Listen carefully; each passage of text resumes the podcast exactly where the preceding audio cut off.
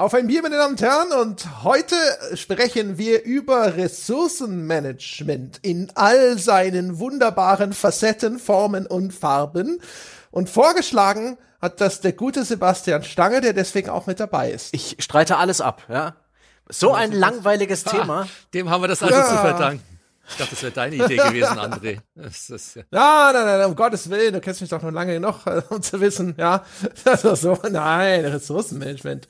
Aber, ja, so, äh, als das Wort, als das Wort Management ausgesprochen wurde, wenn man das, wenn man fünfmal sich äh, vor den Spiegel stellt, ja, und no, Management no. ruft, erscheint Ralf Adam. Ja. Hallo Ralf. ja, hallo in die Runde. Freue mich mal wieder dabei sein zu dürfen. Ist für mich hier immer wie Urlaub, wie eine Insel der Glückseligkeit. Ein bisschen wie im Sanatorium ja, oder ja, das sowas. auch, das auch. Ich weiß nur nicht, ob ich Patient bin oder Arzt, aber es ist wurscht. Ja, Self-Care nennt man doch solche Momente heutzutage. weiß ich nicht so genau. Ja, das, aber apropos Self-Care, was trinken wir denn? Also ich habe ein Hörerbier äh, und zwar von dem Jeremias. Vielen Dank dafür, Jeremias. Und zwar ist das aus Berlin, aus Berlin. Da kommen nicht nur die Ärzte her, sondern auch das Friedrichshainer Dunkle, das ich jetzt gleich probieren werde. Ach geil, Friedrichshain. Ja. Das ist meine Hut so ein bisschen in Berlin. Ah, ja. Ja, da lässt es aushalten. Das heißt, du gehst dann ja. auch immer so ins Berghain und so und hottest da ab? Nein, nein, nein, nein. Aber so am Volkspark, bei, wo, wo diese Märchenbrunnen ist, da so die Ecke, mhm. da hänge ich ganz gern mal rum. Ja. So, ich probier mal. Ich habe ja, mhm. ich habe ja zuerst Biremias. Sehr gut. Na, ja, Biremias. Ja, nee, keine Ahnung. Nee, also dachte, er hatte sich mit Jeremias. Das wäre jetzt irgendwie, das wäre ein cooler, gaggiger Nutzername. Aber nein. Ne, ne, dann ist er ab sofort jetzt der Biremias. Also Jeremias, wenn du das hörst, du hast einen neuen Namen. Aber schmeckt sehr gut. Ich denke mal, er wird Jeremiah gesprochen, oder? Jeremias, Jeremiah? Äh, wieso sollte er? Also, ey, wenn er, wenn er nach wenn den USA fährt vielleicht. Jerry. Egal. Das Bier schmeckt gut. Jerry ist auch ja, gut. Ja, JJ. André, du trinkst wieder Honigbier? Jawohl. Die Honigbierfront, ja, sie, die Reihen lichten sich allerdings äh, nur langsam, aber ich äh, habe es ja jetzt schon in verschiedenen Podcasts und ich arbeite dort weiter, ich grinde mich brav voran. Diese Ressource wird abgebaut und ich habe es ja schon gesagt, der liebe Christian hat mir drei verschiedene Sorten geschickt und davon aber jeweils vier Flaschen. So, und jetzt geht's hier in der zweiten Runde wieder zurück zum Floris Honey, das äh, wenigstens gnädigerweise nur 4,5 Prozent Alkohol hat, im Gegensatz zu den anderen, die 8 Prozent haben. Und weil ich bei Ressourcenmanagement erwartet habe, dass ich zwischendrin vielleicht doch einmal kurz denken muss, dann habe ich mich entschlossen, ja, heute meine Kapazitäten nicht zu sehr in Anspruch zu nehmen. Sagst du uns dann vorher ja, Bescheid, wenn der Moment da ist, wenn du gedacht hast? nee, nicht, äh, ihr sollt raten. Okay. Auch dieses Mysterium, Mysterium muss gewahrt bleiben. War das, hat er da jetzt nachgedacht oder hat er das einfach nur gesagt? Schön. Viel Spaß damit. Äh, schön, dass du die, ähm, die Biersink aufmachst und die, diese endliche Ressource dann noch irgendwann verbrauchst. ähm, ich habe mir eine, eine, eine Rare-Ressource gekauft. Es ist ähm, von der Farbe Geld markiert. Das dürfte also ein Epic-Item sein. Und das habe ich tatsächlich auch mit etwas Umstand besorgt. Ich habe irgendwann im, bei Facebook gesehen, dass einige meiner Ex-Kollegen aus, äh, aus dem Competech Verlag irgendwie das Foto einer Bierflasche gefeiert haben. So nach dem Motto, oh, wo hast denn das hier? Oh, was Feines. Und das Bier heißt Kreisbräu aus Erlangen. Es bezeichnet sich selbst als hopfig helles.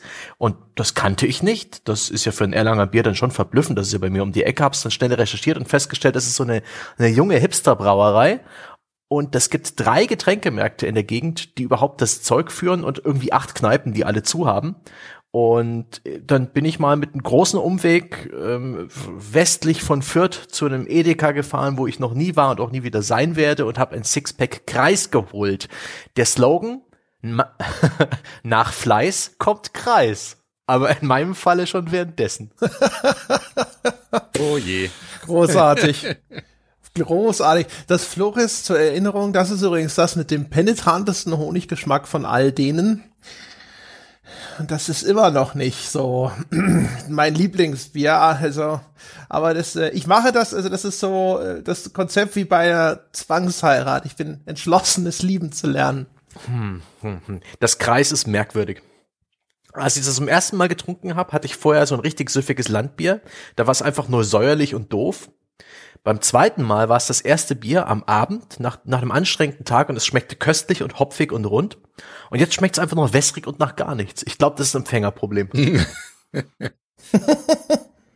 vielleicht fehlt dir da auch, vielleicht fehlen auf deinem Gaumen die entscheidenden Rezeptoren. Ja, aber dass sie mal an und mal ausgeschaltet sind, ist total verblüffend. Oder sie haben eine extrem hohe Serienstreuung. Oder es hat was damit ja, zu tun. Stimmt. Du hast uns ja vor dem Call erzählt, du hast dein Zimmer aufgeräumt, dass du jetzt in dieser klinisch sterilen Umgebung irgendwie stimmt. das Bier nicht schmeckt. Ja, ich hatte Internetausfall mehrere Stunden lang. Vielen Dank, liebe Vodafone O2 GmbH. Ähm, und habe dann aus Verzweiflung angefangen, mein Arbeitszimmer so richtig zu putzen. Und ich befürchte, das hört man jetzt auch durch den Hall. Ja, die zentimeterdicke Staubschicht hat sonst echt gut was geschluckt. Das ist, ja, und vor allem offensichtlich fehlt dir jetzt einfach der Geschmacksbelag auf der Zunge. Wahrscheinlich, ja. Und die, die Nase kriegt jetzt, die Nase schmeckt ja mit. Vielleicht liegt es tatsächlich daran, dass es jetzt hier nach äh, Putzmittel riecht und nicht mehr nach dem, was, was vorher da war. Das ist ja schon, das grenzt ja schon an eine rationale Erklärung. Ja. ja. Damit, ja, damit ist jetzt Schluss. jetzt reden wir also über Ressourcenmanagement. Sebastian, du hast vorgeschlagen, über Ressourcenmanagement mhm. zu sprechen. Und deswegen gebe ich gleich sofort jede, den Kelch der Verantwortung weiter, den Menschen zu erklären, was du dir denn darunter vorgestellt hast ich wollte einfach mal über diesen Aspekt von Spielen sprechen, da ähm, jedes Spiel irgendwo seine Ressourcen hat und das sind unglaublich mächtige Werkzeuge, die in allen Spielen irgendwo wichtig sind und wo Game Designer extrem viel kreative Sachen machen. Ähm, das ist der Hebel, an den Free-to-Play ansetzt. Das ist der große Diskussionspunkt, wenn es ums Late Game oder das Endgame von irgendwelchen as-a-Service oder Multiplayer-Spielen geht. Und ich bin schon oft damit in Kontakt gekommen und es ist ein Thema, was als Spieleredakteur so als klassischer Tester gar nicht mal so relevant ist, weil bis das Ressourcenmanagement für dich als Spieler wirklich super spannend und interessant wird, bist du eigentlich eher so der Hardcore-Gamer, der schon 100 Stunden reingesteckt hat und irgendwann anfängt, sich Formeln aufzuschreiben und genau nachzurechnen. Und gerade mit Ralf an Bord, glaube ich, ist es eine schöne Idee, mal so ein bisschen über die, die Ressourcen in Spielen zu sprechen und das, was der, was der Game Designer da kann und was er da tut. oh je. Das hängt ja auch schon wieder vom Spiel ab. Das, was du beschreibst, ist ja nicht immer der Fall. Es gibt ja Spiele, die quasi auch sogar explizit auf Ressourcenmanagement aufsetzen oder wo es zumindest eine ganz erhebliche Komponente ist, also sowas wie eine Aufbaustrategiespiel zum Beispiel. Oder jetzt neulich, ich glaube, da haben wir zwei sogar die Wertschätzung gemacht, dieses Spiritfarer, wenn du dich erinnerst, mhm. was äh, so ein bisschen auch Visual Novel und es hatte so, so Jump'n'Run-Puzzle-Passagen mit drin, aber das war, spielt auf einem Boot und du bist sozusagen der Ersatz für den Fährmann auf dem Jenseits und dann nimmst du so verlorene Seelen auf dein Boot und musst denen dann auch beistehen, dass sie irgendwann loslassen können und dann die nächste Phase ihrer Jenseitsexistenz äh, weitergehen können. Aber du bist halt auch die ganze Zeit dabei, auf diesem Boot Gemüse anzubauen. Jetzt mal ganz blöd und grob, runtergebrochen. Und da als du Ressourcenmanagement vorgeschlagen hast, hatte ich sofort so wieder meine schrecklichen Vietnam-Flashbacks zu Spiritfarer, weil das der Teil des Spiels war, den ich kategorisch super öde fand. Und ich wollte eigentlich auch sofort schreien, dass ich Ressourcenmanagement grundsätzlich einfach scheißöde finde. Also bei den Spielen, die irgendwie stark auf so eine Komponente setzen, weil es meistens darauf hinausläuft, einfach nur Dinge, also ne, einfach nur so Lerne, Lernerfolge abzuhaken dieses Gebäude oder diese Pflanze wirft diese Ressource ab, das interagiert mit dem und so Ach, weiter. Das ist doch das, das ist doch nicht langweilig, das ist das Fundament der Siedler und der Anno-Reihe. Ja, die sind ja auch strunzlangweilig. Außerdem haben die andere interessante äh, oder interessantere Ressourcen. Also gerade Siedler ja, das war jetzt auch eher so für den komödiantischen Effekt. Ich habe zumindest die frühen Siedler sogar sehr, sehr gerne gespielt. Ich auch. Aber die hatten zum Beispiel sowas wie der Ra Raum, ja, als Ressource. Mhm. Also die Verteilung von Gebäuden wo platziere ich dieses Gebäude, ist eine interessante Entscheidung in sowas wie Siedler oder aber auch in den äh, Echtzeitstrategiespielen, wo noch ein Basisaufbau nötig mhm. war, wo du dann überlegen musst, ich könnte das Gebäude näher an diese Ressource ranstellen, dann ist erstmal das, der Transportweg beim Abbau der Ressource kürzer, ich kann die auch in einer relativ kurzen Zeit ausschöpfen, aber wie sieht's dann aus mit dem Transport zur weiterverarbeitenden äh, Industrie oder jetzt im Falle von sowas wie einem StarCraft oder Command Conquer, wie sieht's denn aus mit der Sicherung dieses Gebäudes, das ich jetzt in die Nähe gebaut habe und so. Und das finde ich interessant. Was ich nicht interessant finde, ist mir halt einzuprägen, ob dieses Gebäude jetzt aus zwei Schweinen drei oder vier Schinken macht und ob die als fünf oder sechs Nahrungsressourcen gelten und dann nachzurechnen, ob das effektiver ist, als Getreide anzubauen. Okay, das ist tatsächlich furchtbar. Aber ich mag es zum Beispiel sehr gern, dieses Kerngameplay, was ja auch in Factorio und äh, in den allermeisten Aufbauspielen vorhanden ist, dass, ähm, dass es am Anfang einfach ist. Du baust eine Fischerhütte, du baust einen Holz, eine Holzfällerhütte und du baust eine Farm und du hast Getreide, du hast Fische, du hast Holz und das sind so die Grundbausteine für die ersten Gebäude und die ersten Jobs. Und irgendwann wird das alles komplizierter. Dann willst du eben auch Brot haben, das muss der Bäcker backen und dann willst du Schweine haben wegen die Minenarbeiter, die brauchen besseres Essen und die Schweine essen aber auch Getreide und und dann gibt's Competition zwischen Bäcker und Schwein und irgendwann gibt's Eisenerz und dann muss wieder Holz verbrannt werden, um das zu schmieden und diese, dieses langsame Verästeln, dieses Herstellen von komplexeren Ressourcen aus Grundressourcen und das Spinnen dieses wahren Wirtschaftsnetzes ist einfach grundlegend faszinierend und cool. Hm. Und das ist geil. Wobei man sagen muss, um da den, den mal anzuknüpfen, auch an das, was André gesagt hat, das ist schon ein sehr, sehr deutsches, zumindest europäisches Phänomen. Also insbesondere dieses ständige ähm, Optimieren der wahren Wirtschaftskreisläufe in so einem Spiel wie Siedler oder Anno, das findet man sehr selten, mir wird jetzt spontan, glaube ich, sogar gar kein typisch amerikanisches Strategiespiel einfallen, in dem das eine große Rolle spielt, weil in besagten Warcraft, Starcraft geht, auch wenn es darum geht, wo, wo platziere ich hier irgendwie meine Basen oder wo platziere ich von mir aus den Holzfäller, dann geht es maximal darum, Holzfäller möglichst nah an Wald, aber das war es auch schon mit der Komplexität, weil alles in deren Wirtschaftskreisläufe darauf ausgelegt ist, am Ende des Tages Truppen zu produzieren, weil da geht es vor allem um den Kampf. Und das ist ja ein Element, das gerade bei sowas wie Siedler ab und zu mal, bei Anno ist es noch weiter im Hintergrund, gerade bei den europäischen und deutschen Systemen eher eine untergeordnete Rolle spielt. Also da kommt ein Großteil der Befriedigung für den Spieler eher daraus, dass er genau das macht, seine Warenkreisläufe optimiert. Während bei StarCraft mal, da platziere ich meine Basis möglichst schnell irgendwo hin, produziere möglichst schnell Ressourcen, aber da geht es mir darum, dass ich möglichst schnell in den Kampf komme und Truppen produziere und der Rest ist mir eigentlich relativ ja. schnuppe. Aber auch hier äh, würde ich mal annehmen, dass da hängst du ein bisschen in der Vergangenheit drin. Das galt sicher in den letzten Jahrzehnten, aber aktuell, gerade mit diesen Survival Sandboxen und auch diesen Spielen wie Satisfactory oder Factorio, wo es vor allen Dingen darum geht, ähm, interessante Laufbandkonstruktionen von einer Fabrik zur anderen Automatikfabrik zu bauen, da ist das doch schon wieder sehr deutlich vorhanden. Dieses, ähm, diese langsame Eskalation aus simplen Basisressourcen bis hin zu ähm, komplexeren Dingen und, und Hightech. Ja, ähm, wobei ich mir bei Factorium gar nicht sicher bin, deswegen hatte ich gesagt, ist das ein europäisches Team oder ist das tatsächlich ein US-amerikanisches Team? Ja, aber das weiß ich nicht, aber das Spiel ist halt weltweit beliebt. Ja, das, aber da würde ich jetzt nicht sagen, dass wir nur wir Deutschen ich das Ich bin zocken. mir ziemlich sicher, wenn du die, die, Zahlen anschaust, wirst du trotzdem einen Schwerpunkt in Europa finden bei den Verkaufszahlen. Echt? So wie, immer noch? So wie du es bei Siedler hast, du hast es immer noch bei Anno. Ja, Anno verkauft sich inzwischen auch in Amerika, aber das ist in keinster Weise vergleichbar mit, mit, mit dem europäischen Markt. Ähm, das ist nach wie vor so. Ich es ist ein interessanter äh, Punkt, den ich immer spannend fand, schon, schon vor 20 Jahren zu beobachten, dass deutsche Videospiele oder PC-Computerspiele so komplex sind von, von Haus aus und hm. ähm, die Brettspiele so einfach und es bei dem, ähm, im, im, wenn du den amerikanischen Markt anschaust, da genau umgekehrt ist. Weil Amerika hat ja immer diese super komplexen, so Avalon Hill Brettspiele, wo du irgendwie ein Regelwerk hm. von 500 Seiten hattest und die, die ähm, Videospiele waren immer super gestreamlined und du hast zwei Ressourcen in einem Age oder in einem Warcraft oder sonst was oder drei und in, im bei uns war es immer genau umgekehrt. Und das ist immer spannend, wenn ich mit amerikanischen Entwicklerkollegen rede und wir reden über deutsche Spieledesigner. Die kennen alle nur einen einzigen deutschen Game Designer und das ist Klaus Teuber. Das ist ein Brettspieldesigner, nämlich derjenige, der Katan gemacht hat. Die kennen keinen deutschen Game Designer aus der Games-Branche, also aus der Videogames-Branche. Die kennen und verehren aber alle Klaus Teuber.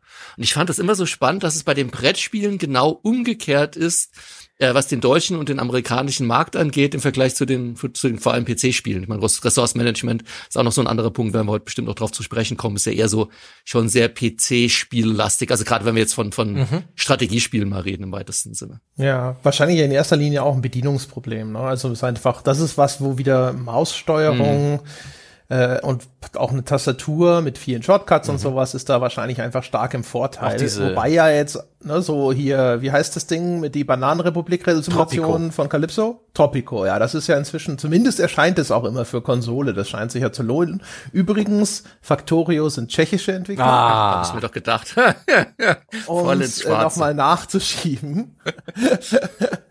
und äh, ja, also ich meine, es geht ja da so auch um persönliche Vorlieben dann jetzt mhm. eher. Ne? Also keiner, also ich will nicht behaupten, dass das nicht Spaß machen kann, sich irgendwo in, in die, so eine Funktionsweise von diesen Systemen irgendwo einzuarbeiten und die dann zu optimieren. Ich stelle nur fest, das macht mir meistens keinen großen Spaß. Ähm, und ich habe aber umgekehrt gemerkt, sobald andere Sachen dazukommen oder sowas, kann ich mit dem Genre dann wieder was anfangen, als ich äh, Frostpunk gespielt habe. Bei Frostpunk war es so, dass diese Ressource Raum bei dem Spiel extrem limitiert wurde. Das teilte ja, also Frostpunk spielt in so einer dystopischen Zukunft, in der die Welt in so einer ewigen Eiszeit festhängt und du musst jetzt dort eine Siedlung von Überlebenden aufbauen, musst dort einen Wärmehaushalt regeln, also da gibt es sozusagen eine zusätzliche ganz interessante Ressource, die halt zusätzlich nochmal deinen Spielraum einengt, weil das, du kannst halt Gebäude dann erstmal oder vor allem insbesondere Wohngebäude nur dorthin stellen, wo du auch eine Wärmeversorgung sicherstellen kannst. Also nicht im Sinne von, das Spiel verhindert es komplett, du kannst das trotzdem machen, aber wenn die Leute halt ständig ohne Wärmequelle leben, dann werden die halt krank. Ne? Was, wie man sich vorstellen kann, das ist ja trotzdem eine Simulation von irgendeiner Art von Ökosystem, dass du da irgendwo ausbalancieren musst, dass das schlecht ist, wenn die krank werden, weil dann können die zum Beispiel nicht arbeiten.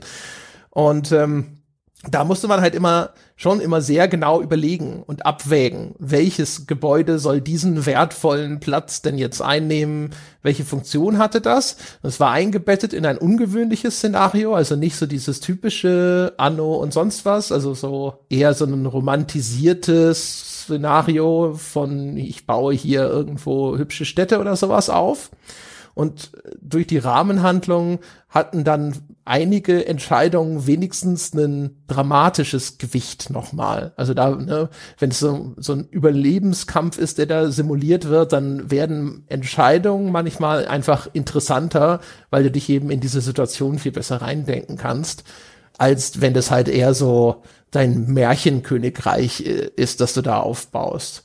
Also es ist das geht schon, ja. Also es kann schon funktionieren mit dem hier und den Aufbausimulationen, wenn wenn es sozusagen richtig austariert ja, wenn ist. die wenn die Aufbausimulationstablette in ein leckeres Stück Leberwurst eingepackt ist. ja, und halt auch, wenn die Schwerpunkte so ein bisschen anders äh, da sind. Ich habe so über Frostbank, ich habe echt so im Vorfeld drüber nachgedacht, weil, wie gesagt, meine erste Reaktion war, äh, also das klassische, das pure Ressourcenmanagement hasse ich immer und es langweilt mich und dann fiel mir halt die Ausnahme ein und dann hatte ich so überlegt, woran lag es denn eigentlich, dass es jetzt in dem Fall irgendwo funktioniert hat und ich das cool fand und dachte halt eben, wie gesagt, also an, an die Elemente, die Frostpunk halt verwendet. Was ich auch interessant fand, ist, dass bei Frostpunk gleich etwas ins Spiel kommt, das ich eben schon erwähnt habe, nämlich so eine so eine Art Kontrollressource. Und, äh, und das ist das Moralsystem, wenn man so möchte. Ähm, was ich damit meine ist, gerade wenn du so ein Szenario aufmachst wie Frostpunk, was ja schon eigentlich bitter ernst ist, ähm, dann musst du ja immer ein bisschen darauf achten, was für eine Geschichte erzählt hinterher deine Spielmechanik. Es könnte leicht passieren, wenn du zum Beispiel sagst, okay, du hast ähm, diese typische, äh, wie sagt man dazu? Diese typische Ambivalenz, ne, ist es richtig egal. Auf jeden Fall hast du halt einfach äh, so eine Ressource wie zum Beispiel deine Arbeiter und deine Bewohner. Die sind erstmal gut, weil du kannst die halt benutzen als Arbeitskräfte und dann kannst du die Produktion von äh, Gebäuden damit ankurbeln oder du kannst schneller Gebäude bauen. Umgekehrt fressen die dir aber natürlich die Haare vom Kopf. Und das ist ja ein typisches äh, Problem, wenn man so möchte, von Aufbaustrategiespielen, dass du solche Sachen ausbalancieren musst, dass du überlegen musst, okay, es ist zwar gut für mich, viele Leute in der Siedlung zu haben, aber andererseits steigt dadurch auch die Anforderung an die Nahrungsmittelversorgung. Äh, ich muss mehr Wohngebäude errichten, die mir dann gerade bei Frostbank zum Beispiel ganz wertvollen Platz wegnehmen und, und, und, und, und. Aber es kann passieren natürlich, dass du dann auf Strategien verfallen könntest, wo du sagst, okay, aber es wäre ja sehr praktisch, die jetzt, ne, also bei Frostpunk kommen manchmal zum Beispiel so kleine Flüchtlingskolonnen an und du kannst entscheiden, ob du die aufnehmen willst. Und wenn es nicht irgendein Gegenmittel sozusagen gäbe, könntest du dir auf die Idee kommen zu sagen, das effizienteste, wenn ich als Spieler rein auf Optimierung spiele, was Spieler ja eigentlich immer tun, dann könnte ich die jetzt also annehmen, ich lasse, benutze sie, beute ihre Arbeitskraft aus und lasse sie einfach verrecken. Ist mir egal, dass die sozusagen mehr Nahrung brauchen, das ist wurscht. Und damit sowas nicht funktioniert, braucht es dann so eine Kontrollressource wie die Moral, dass wenn zu viele Leute sterben, deine Überlebenden in Frostbank hinterher den Glauben hm. daran verlieren, dass du sie als Anführer noch in eine glorreiche Zukunft führen kannst. Und dann fangen die an, dass Gruppen von denen deine Siedlung verlassen oder dass sogar die Revolution ausbricht und du quasi als Anführer abgesetzt wirst. Und ich glaube halt, dass es also solche dieses System so eine zusätzliche Ressource macht sicherlich auch manche Problemstellungen interessanter, aber sie ist halt auch dazu da, um bestimmten Spielstrategien einen mhm. Riegel vorzuschieben, die ansonsten sehr unmenschliche Ergebnisse produzieren würden in dem ja. Beispiel. Sowas gibt's auch bei Tropico beispielsweise, dass man da irgendwie die Wahlen regelmäßig gewinnen muss und da gibt's auch Prognosen, wie wie es da gerade steht. Ähm, da, da hast du jetzt auch gerade was angesprochen, wozu ich echt viel später kommen wollte, nämlich die praktisch die limitierende Ressource, etwas, das äh, jedem Videospiel eigentlich zu eigen ist. Und äh, zum Beispiel in einem Shooter ist es die Gesundheit, die sind die Gesundheitspunkte. Das ist die eine Ressource, die du halt managen musst. Und wenn du das richtig tust, dann schaffst du das Spiel. Ähm, das, dazu kommen wir vielleicht später. Aber ganz interessant finde ich, wenn äh, dass es echt einen Unterschied macht, wie das aufbereitet ist und ob diese auch diese Kontrollressource cool ist. Ich habe zum Beispiel mal ganz furchtbar wenig Spaß gehabt mit sowas wie, ich weiß nicht mehr, ob es Railroad Tycoon oder Transport Tycoon war, eins dieser Spiele, wo man Eisenbahngleise in die Welt setzt. Und das ist eigentlich geil. Und ich, ich finde auch die Ressourcenmanagement-Spiele, da geht es nicht darum, dass die Ressourcen komplex sind oder wie viele Ressourcen man da abbaut. Es geht darum, dass es irgendwie cool ist, dieses System aufzubauen. Und das ist bei den Siedlern ist es der Wimmelfaktor. Bei Anno ist es die Tatsache, dass man eine richtig hübsche kleine Welt bauen kann. Und äh, bei sowas wie Railroad Tycoon sind es fucking Eisenbahn. Ja, das ist die Modelleisenbahn für einen Computer. Aber da bin ich in Budgetprobleme geraten. Und wenn eine der kontroll- und limitierenden Ressourcen das Budget ist, das ist sowas von schwer fassbar und schwer greifbar. Und was mache ich jetzt? Nehme ich jetzt weitere Kredite auf?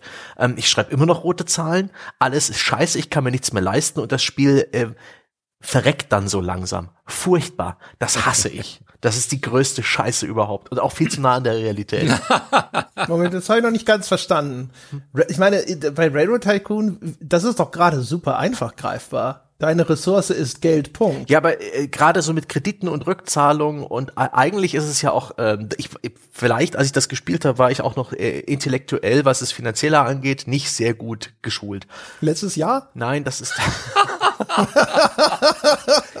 ich, ich weiß inzwischen, wie Zins und Zins ist Zins und die 70-Regel und so weiter. Ich kann es inzwischen weitaus besser abschätzen und inzwischen nehme ich auch gerne bei so Strategie-Metaspielen oder Minispielen auch mal einen Kredit auf. Aber damals hat mich das einfach nur super frustriert und ich habe es nicht verstanden und alles, was ich mir kaufen wollte, war viel zu teuer. Das Spiel wollte ja auch, dass du Kredite aufnimmst, aber ich habe mich einfach, ich habe einfach nur Blödsinn gebaut, ineffiziente Systeme, habe mich verschuldet und das Spiel hat mich dann eben scheitern lassen. So nach dem Motto, dann versuchst du das nächste Mal neu mit deinem neuen Wissen und ich habe mir gesagt, nee, du wirst deinstalliert oder ich installiere irgendeinen Cheat.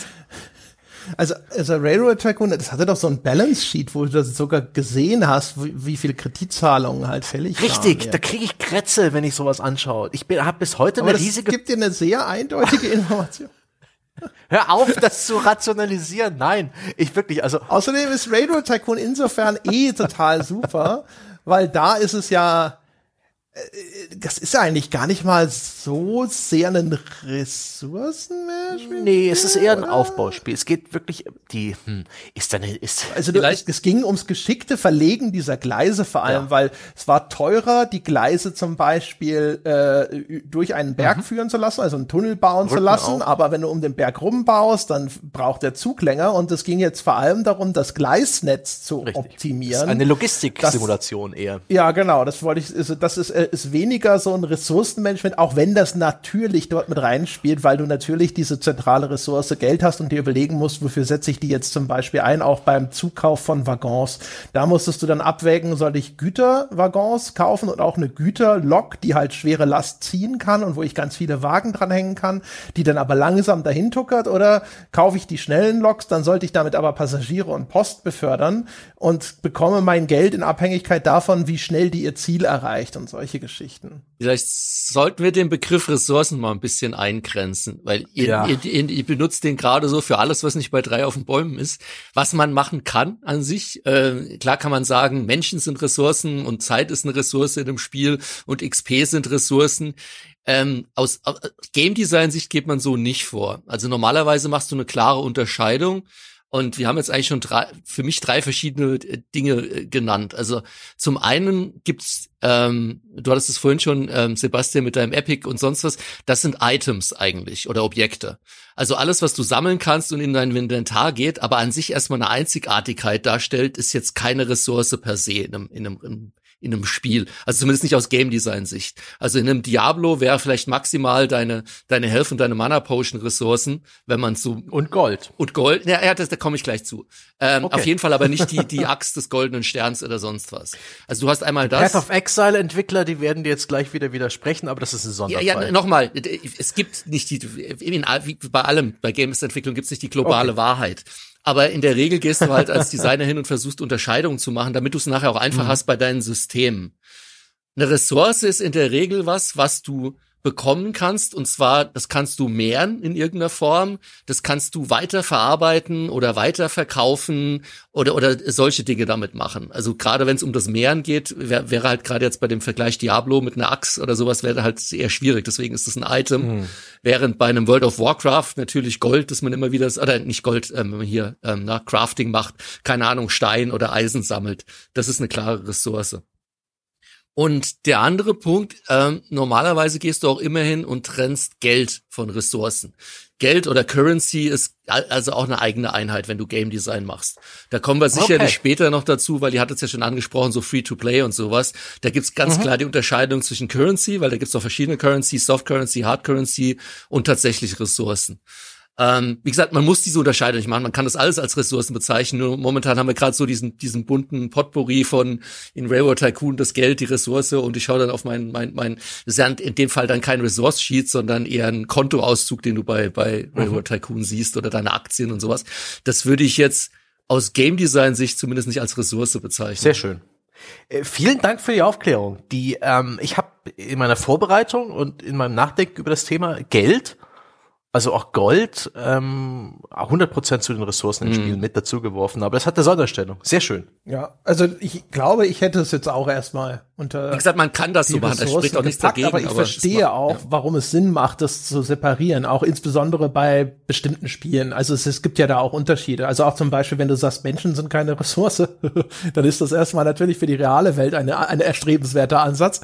In, äh, in manchen von den Spielen, also sowas wie Frostpunk oder sowas, ne, da betrachtest du sie häufig schon sehr auf einer Ressourcenebene, obwohl gerade Frostpunk natürlich bemüht ist, weil es ja zwischendrin immer kleine Geschichten zu dem äh, einblendet, was Menschen in deiner Siedlung widerfährt, versucht ja gerade äh, der dich auf dieser erzählerischen Ebene von diesem reinen, stumpfen Optimierungsblick so ein bisschen wegzuzerren. Hm. Ich habe Frostpunk, aber das ich habe Frostpunk leicht. nie gespielt, leider. Das ist immer noch auf meiner Bucketlist. Aber würdest du sagen, dass in Frostpunk, wenn überhaupt, die Menschen eine Ressource sind oder sind sie tatsächlich eher eine Currency? Also oder gibt's da auch Geld in dem Sinne bei Frostpunk? Wie gesagt, ich habe es nicht gespielt. Nee, bei, also ich glaube, per se Geld gibt es nicht. Es gibt halt äh, ne, sowas wie wie Nahrung und sonstige mhm. Geschichten. Ne? Und die, äh, aber sie sind in der Hinsicht jetzt natürlich etwas, das verschiebst du irgendwo hin, das setzt du irgendwo ein, damit es dort zum Beispiel andere Ressourcen weiterverarbeitet, irgendeine Art von Ertrag erzielt und sonst irgendwas. Ne? Also so wie in der Wirtschaft so auch von humanen Ressourcen ja, ja, ja, gesprochen wird, so ähnlich verhält es sich dann halt auch dort. Genauso wie du in Siedler sagst, okay, wenn ich jetzt zwei in die Bäckerei reinsetze, dann produzieren die mehr hm. Brot. Und dann verwaltest du ja eigentlich deine Bewohner auch erstmal wie eine Ressource. Also, ne, als ob du eine zweite Maschine da irgendwo anschaffst. Das ist dann vielleicht tatsächlich auch nicht mehr ganz mhm. trennscharf, mhm. ne? Weil sie werden jetzt nicht, es ist nicht so, dass die Menschen weiterverarbeitet werden zur Wurst oder sowas. Das wäre mir noch nie untergekommen. Obwohl wer weiß, da irgendwo da draußen Green. in den Weiten der Indie-Games. Ich glaube, es, es gibt zumindest in Frostpunk ab und zu mal die Entscheidung, dass du die, dass du Leichen dort zum äh, Verzehr ja, freigeben kannst. Aber das, ja. Sehr gut. Schön. Was ich ganz, wenn wir jetzt so beim Thema Aufbaustrategie immer noch so ein bisschen sind, Siedler und Co. oder auch ähm, Echtzeitstrategiespiele, die da schon ein Stück weit sich ähneln, ähm, da finde ich immer ganz interessant, dass es da zwei Lager gibt. Einmal die Spiele, wo die Grundressourcen, die man so abbaut, eigentlich endlos sind. Bei Die Siedler kann man eine Fischerhütte bauen und der kleine Mann da drin, der wird Zeit seines Lebens Fische fangen. Und die Fische werden nicht enden. Und ich glaube auch die Mine, wenn man sie baut, wird nicht irgendwann ausgemint sein. Zumindest ist es meine Erinnerung. Und dann hat man viele andere Spiele, wo das eben etliche Ressourcen sind. Jeder Baum ähm, steht halt da und wird irgendwann gefällt und wenn es da keinen Job gibt, das nachwachsen zu lassen, dann ähm, sind die Bäume irgendwann alle. Genauso eben bei den Echtzeitstrategiespielen wie das Tiberium bei Command Conquer. Meiner Meinung nach ist das irgendwann abgemint. Genauso bei StarCraft, die Kristalle oder was man da so abbaut. Das sind endliche Ressourcen und das finde ich auch eine schöne, wichtige Grundentscheidung für einen Game Designer, wie er es aufzieht. Ich denke, die unendlichen Ressourcen bieten mehr Sicherheit und ähm, Freiheit für den Spieler. Er kann sich Zeit lassen, er kann sich verbauen und verplanen. Alles, was er tun muss, ist warten, um genügend Grundressourcen wieder anzusammeln und äh, weiterzumachen. Und in Echtzeitstrategiespielen fördert das wahrscheinlich ähm, Aktivität und Dynamik, wenn man die Ressourcen verknappt. Ja, genau so ist es. Also dazu äh, schon perfekt zusammengefasst eigentlich. Also gerade bei sowas wie einem StarCraft oder ähm, ähm, Command Conquer Tiberian Sun oder wie auch immer, na, die ganzen Teile halt, ähm, geht es eben darum, dass du ja möglichst aus Game Design Sicht auch den Spieler in Anführungsstrichen ein bisschen zwingen willst, dass es zu dem Climax kommt, zu der finalen Schlacht und egal wie die ausgeht, du kannst halt nur ein anderes Ding, das da auch immer mit einherspielt, ist natürlich, der Spieler darf natürlich nicht unendlich viele Truppen bauen. Also du hast meist ein Truppenlimit, gerade bei den klassischen von so 50 Einheiten oder sowas, schon allein aus Performancegründen äh, würde dein Rechner gar nicht mehr schaffen. Also verknappst du entsprechend auch die Ressourcen, dass du halt als Game Designer schon von vornherein balancen kannst, okay, der kann maximal, selbst wenn er gut spielt, 50 Truppen bauen und dann kommt's halt zur Schlacht und dann gibt's halt einen Sieger und einen Verlierer und das war's. Ähm, während gerade bei eher so auf, auf endlos Sandbox ausgelegten Spielen wie Anno und Siedler du das immer wieder nachwächst. Da habe ich eine, eine nette Anekdote dazu ähm, am Rande, wie man auch dann sein, sein Balancing äh, durch sowas kaputt machen kann. Ich erinnere mich noch, äh, wir hatten damals bei Joe Wood einen Titel Die Völker 2 war das. Ähm, typisches Aufbaustrategiespiel mit so drei fantastischen Völkern, aber ansonsten sehr, sehr Anno-Siedler-mäßig, außer dass die, die Rassen, wie gesagt, ein bisschen abgedrehter waren. Ähm, und in Völker 2 ist der Singleplayer eine große Kampagne, wo du dich so durch, ich glaube, 30 Level spielst und die Kampagne ist so ausgelegt, dass je schwieriger die Kampagne wird, je weiter du fortschreitest in den späteren Level, musst du immer höherwertigere Gebäude bauen und dann wird alles natürlich immer auf, ähm, äh, komplexer mit den wahren Wirtschaftskreisläufen. Ähm, du musst halt erst ganz viele verschiedene Rohstoffe produzieren, die weiterverarbeiten, bis du dann diese hochwertigen Gebäude und ich glaube Monumente und was es da gab, alles bauen kannst. Das Spiel hatte nur einen ein Problem, dass die Spieler natürlich ruckzuck rausgefunden haben, ein Exploit. Die von dir besagten Grundressourcen, insbesondere Wald, war unendlich, also ist immer wieder nachgewachsen. Das heißt, ich konnte jetzt einfach ein paar von meinen Arbeitern nehmen, die in den Wald schicken und eine halbe Stunde lang Holz produzieren lassen. Hat mir an sich per se erstmal nichts genutzt für eine Kathedrale, für die ich, was weiß ich, Diamanten und sonst was brauche. Aber es gab in jedem Level einen fliegenden Händler, der kam immer in die Stadt und bei dem konntest du alles verkaufen und alles einkaufen. Sprich, du konntest einfach in den Wald gehen, eine halbe Stunde lang Holz hacken, dann hast du deinen großen Holzvorrat verkauft und konntest bei ihm dann einfach die Ressourcen kaufen, die du gebraucht hast, um die Kathedrale oder sonst was zu bauen. Musstest keine Zwischenwege gehen über Waren, Wirtschaftskreisläufe oder sonst was. Bam, hast das Ding dahingestellt und der Level war geschafft. Das ist natürlich dann ein Exploit, den du als Game Designer möglichst nicht in deinem Spiel draußen haben möchtest. Da hast du mir jetzt auch super den Ball zugespielt, denn ähm, das wollte ich. Ja, aber nicht gleich, also nicht direkt zum nächsten Thema. Na, nein, ich wollte beim Thema bleiben, denn ich wollte gut, anmerken, gut. dass die meisten Spiele dieser Art, wo man eben Ressourcen eskaliert und wo, wo vielleicht Ressourcen auch endlich sind oder zumindest nicht so schnell abgebaut werden können, dass es dieses Komfortfeature des Händlers gibt. Ja? Der Händler, wo du deine Ressourcen zu einem Schweinekurs, meistens so 5 zu 1 oder 10 zu 1 umtauschen kannst, etwas, das dem Spieler wehtun soll. Und ich finde das so geil, dass du das jetzt hier gerade nennst als ein Exploit. Ja. Das war mir gar nicht bewusst. Super cool. Aber dieser Händler ist auch echt omnipräsent in den Aufbauspielen mit vielen Ressourcen. Einfach nur, damit der Spieler nicht frustriert Alt F4 drückt, sondern immer noch die Möglichkeit hat, das Gebäude X halt mit ein bisschen Schmerzen zu bauen. Ich glaube, in den meisten Spielen machen sie es dann trotzdem so, um da den Gedanken abzuschließen. Ich glaube, das war ein Problem bei Völker, das weiß ich jetzt aber nicht mehr genau, dass der natürlich gerade von den kostbaren Ressourcen nur sehr begrenzt hat. Das heißt, die ist nicht nur Schweine teuer, aber du kannst dann nur vier Diamanten kaufen und keine 400. Und ich meines Wissens war das einer der Hauptexploits bei Völker halt, der hatte halt unendlich von allem. Das heißt, du hast nur eine halbe Stunde gewartet, dann hast du so viel Holz, das konntest du in so viel Gold umtauschen, dass du dann dafür alles kaufen konntest, auch mit einem Mausklick. Und das war natürlich dämlich. Jetzt du, André.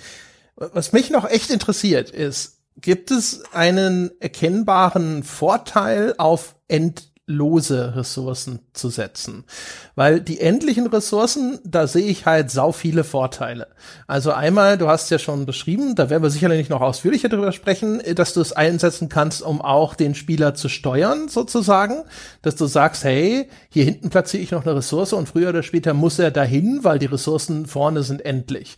Du hast außerdem Sachen, wo er vielleicht abwägen muss bei den Spielen, wo er zum Beispiel seine Startposition bestimmen kann, dass er sagen kann, okay, ich gehe jetzt erstmal hier hin, da ist ziemlich viel Holz in der Nähe und das ist vielleicht eine Ressource, die er am Anfang braucht für X oder Y. Aber dann gibt es vielleicht eine andere Position, da wäre es anders. Da ist dann sehr viel Steine oder sonst irgendwas, das er abbauen kann. Und dass da schon eine strategische Abwägung ist, ähm, in welche Richtung will ich denn von Start ab zum Beispiel mein Spiel entwickeln ähm, und so weiter oder auch Schwankungen zum Beispiel, dass die Ressource halt irgendwann abgebaut ist, dass dann da auf einmal an der Stelle eine Knappheit entsteht und er dafür Lösungen finden muss.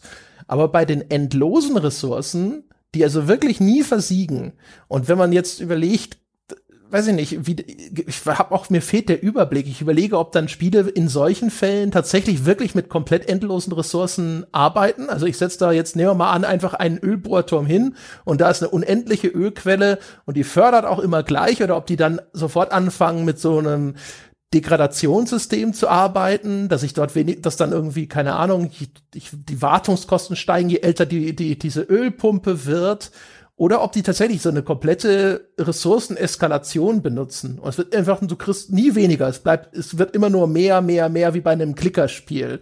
Also gibt's das und gibt's irgendeinen erkennbaren Vorteil, auf eine endlose Ressource zu setzen? Hm, hm.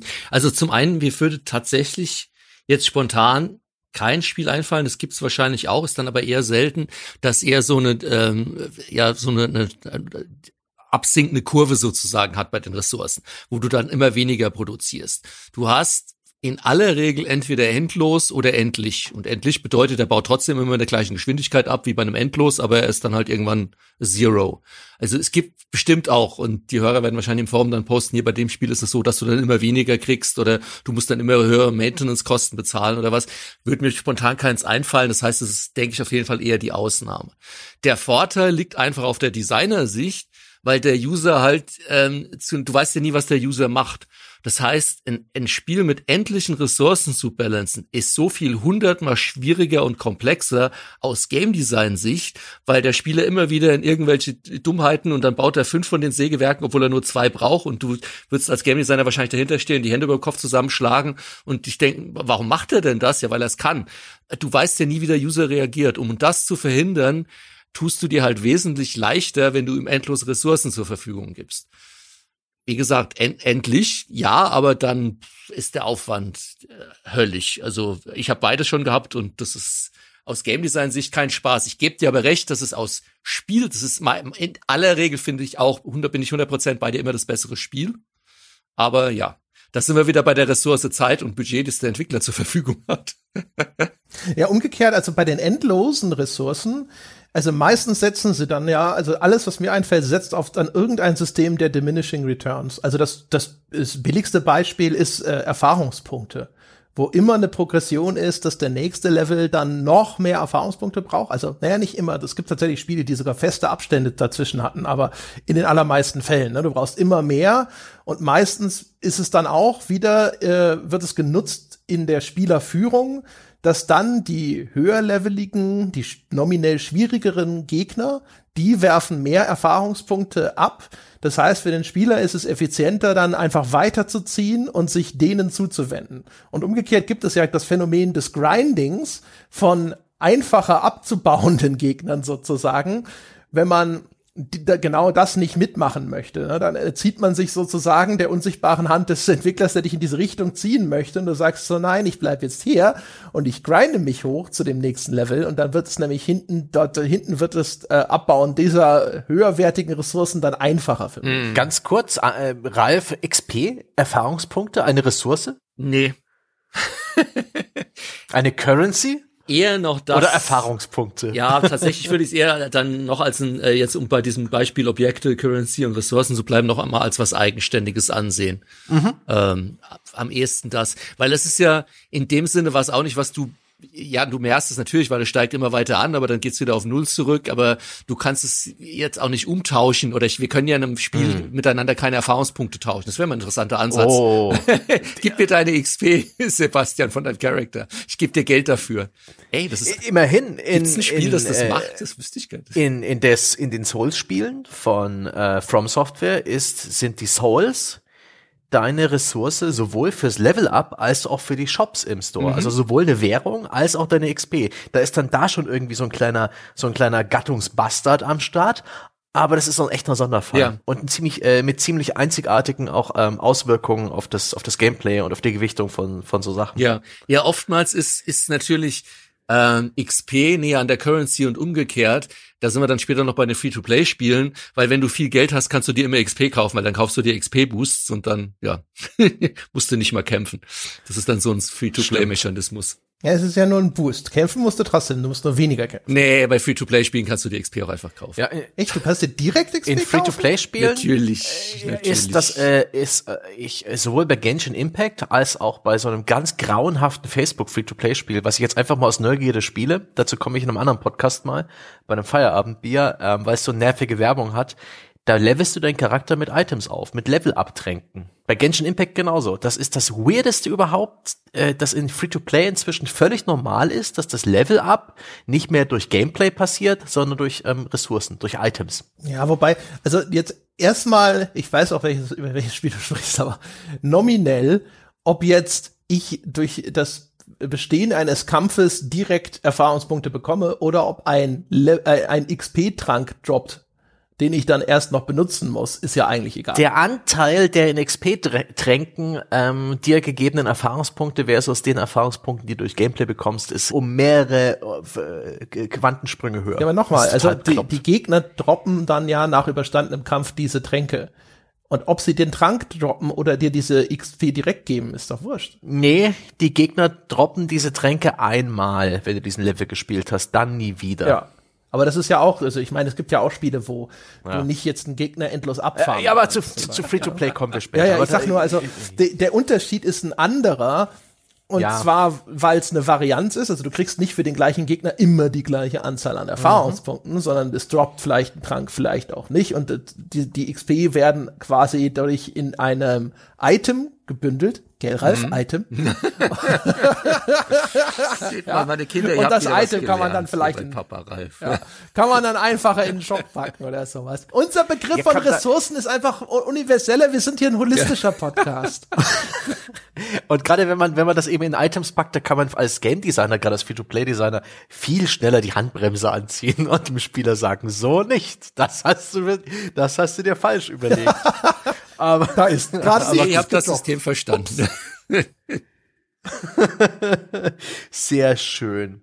Ja, dieses ganze Ressourcenmanagement und Maximierung, was du vorhin gemeint hast, André, diese Diminishing Returns, das finde ich sehr geil. Das betrifft zwar meistens Experience, aber das war für mich immer ein großer Spaß in den wenigen Spielen, wo ich dann ein bisschen tiefer eingestiegen bin, zum Beispiel Diablo 2, was auch ressourcentechnisch ein ein ganz interessantes Spiel ist ähm, und auch Items und so weiter und, und diese kleine Ingame-Wirtschaft, die man da aufbaut.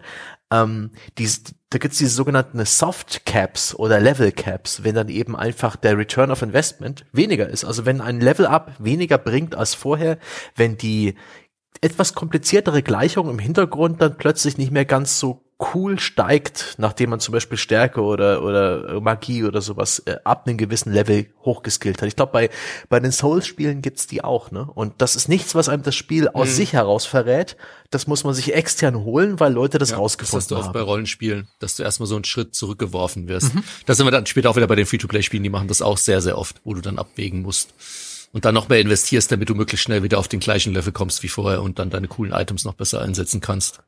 Ja. Wollen wir die Gelegenheit nutzen, wo Ralf das böse F-Wort schon genannt hat, das und über klar. Zeit als Ressource zu sprechen, auch wenn wir jetzt das Wort Ressource in den Augen von Ralf weiter misshandeln.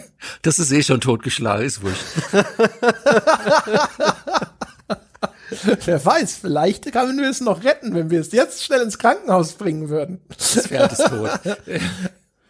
ja, Oh, nein, dafür, das tut uns leid, aber das, dafür ist auch einfach die Laufzeit noch nicht lang genug.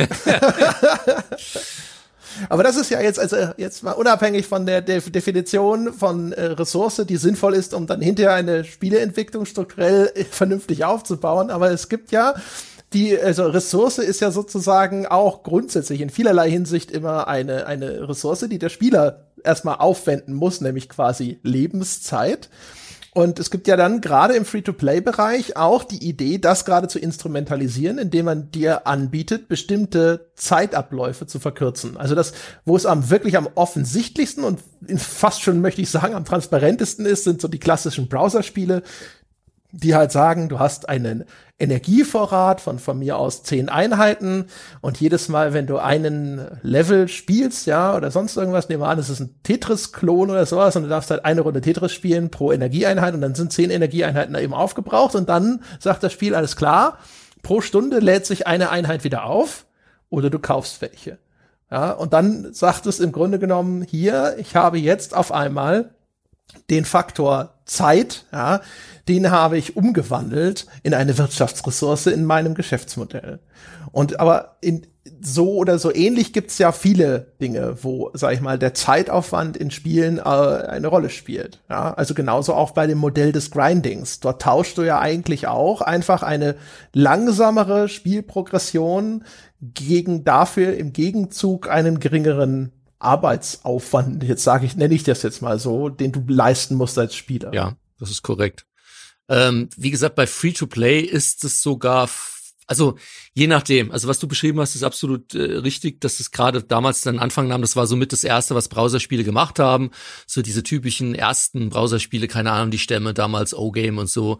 Ähm, da ging es ja vor allem darum, äh, du willst jetzt Truppen produzieren oder du baust ein Haus oder machst ein Upgrade an irgendeinem Gebäude und dann heißt dann hier ein Balken sieben Stunden, komm morgen wieder so nach dem Motto. Oder hey, wenn du das nicht willst, klick doch mal hier, investier mal schnell fünf Cent und dann ist dein Gebäude sofort fertig und du kannst einfach weitermachen.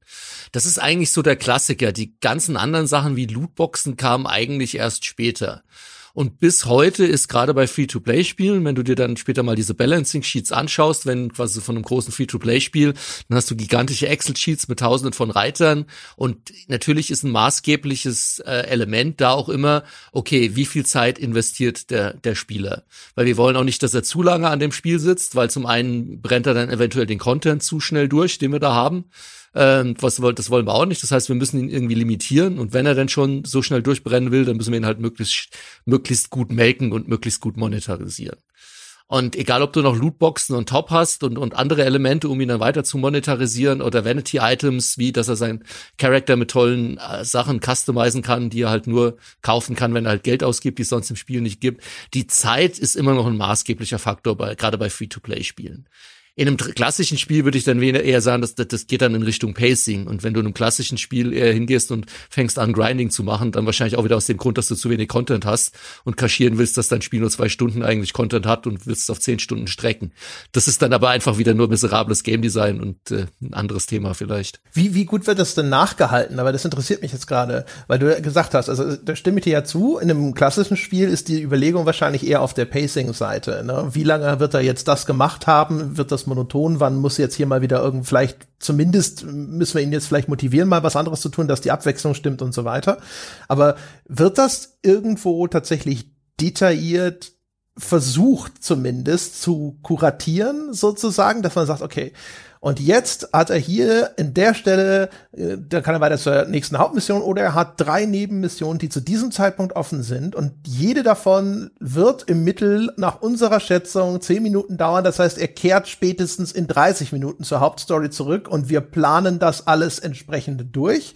Oder wird das entweder gar nicht gemacht oder ist es einfach nicht Doch, möglich. das wird gemacht. Das wird genau so gemacht und zwar in beiden Fällen. Also du machst es sowohl bei einem klassischen Spiel, also bei einem Boxtitel oder halt keinem Free-to-Play-Spiel, wo du dir genau überlegst, okay, wie viel Zeit äh, verbringt ein Spieler in welchem Level, da spielen dann natürlich auch QA-Überlegungen eine Rolle. Das heißt, du machst am Anfang die erstmal Überlegungen, machst irgendwelche Excel-Sheets und Annahmen, aber natürlich kommt dann die QA und fängt an, die Level zu spielen und dann stellst du plötzlich fest, ich hatte es mal im Spellforce Postmortem, wo wir immer gedacht haben, gut, um Spellforce durchzuspielen, brauchst du 30 Stunden und dann haben wir irgendwann mal alle Level gehabt und haben die QA das erste Mal in einem Rutsch durchspielen lassen und waren bei 100 Stunden. Also da lagen wir krass daneben, was eigentlich unser, unser, unsere Gesamtspieldauer allein schon angeht. Woran lag's? Also was war die Fehleinschätzung? Schwierigkeitsgrad oder? Die Fehleinschätzung Umsetzung lag, glaube ich, da, die hast du eigentlich immer ein Stück weit als Game Designer, weil du kennst dein Spiel zu gut. Das heißt, selbst wenn du dann Prototypen spielst oder sowas, du schaust immer mit dem Blick drauf, na gut, ich klicke hier, mach das, mach das, mach das, mach das, aber du weißt halt immer, was du machen musst. Und das weiß der Spieler ja da draußen nicht. Das heißt, du unterschätzt immer maßgeblich den Faktor, äh, wie lang dann jemand, der das Spiel halt nicht in- und auswendig kannt und jeden Exploit und wie du am besten von A nach B kommst, wie lang der dann wirklich braucht. Ja. Ähm, das ist halt so ein Hauptding. Und deswegen ist dann QA irgendwann so wichtig und dann fängst du halt immer wieder an, nachzuhalten und zu schauen, okay, wir stellen jetzt fest, die Quest ist zu groß oder hier haben wir gedacht, das dauert eine halbe Stunde und tatsächlich ist der Spieler in zehn Minuten durch, wir müssen Spacing anpassen. Das ist dann eher so ein konstanter Prozess, den du über die Entwicklung hinweg machst. Und an sich machst du auch nichts anderes bei einem Free-to-Play-Spiel, nur da ist es viel komplexer dahingehend, dass du halt wirklich minutiös planst, an welcher Stelle wird dir jetzt wieder Geld ausgeben, ab wann wird's zu monoton, ab wann steigt er aus. Und das testest du ja dann auch. Du machst bei einem Free-to-Play-Spiel dann immer den sogenannten Soft Launch, wo du da hingehst und das Spiel erstmal, das kannst du halt bei Free-to-Play-Spielen, bei Mobile-Spielen wunderbar machen. Das geht halt bei PC schwer, aber du machst das erstmal nur in einem Land.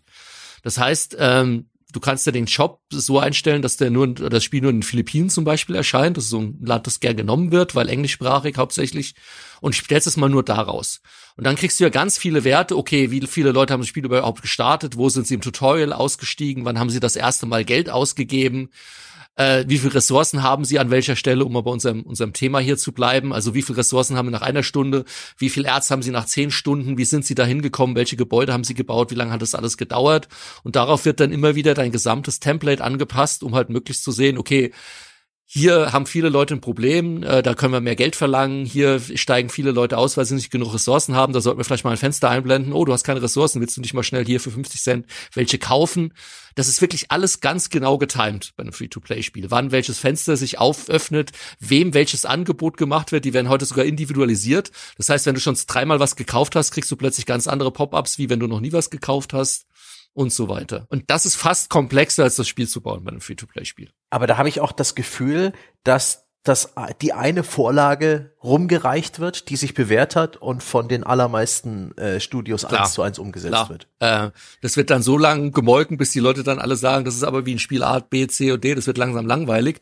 Und dann kommt irgendeiner, wahrscheinlich meistens der Klassenprimus, dann Supercell oder so hin und sagt, wir machen jetzt mal was Neues, weil wir können's, weil wir sind Supercell.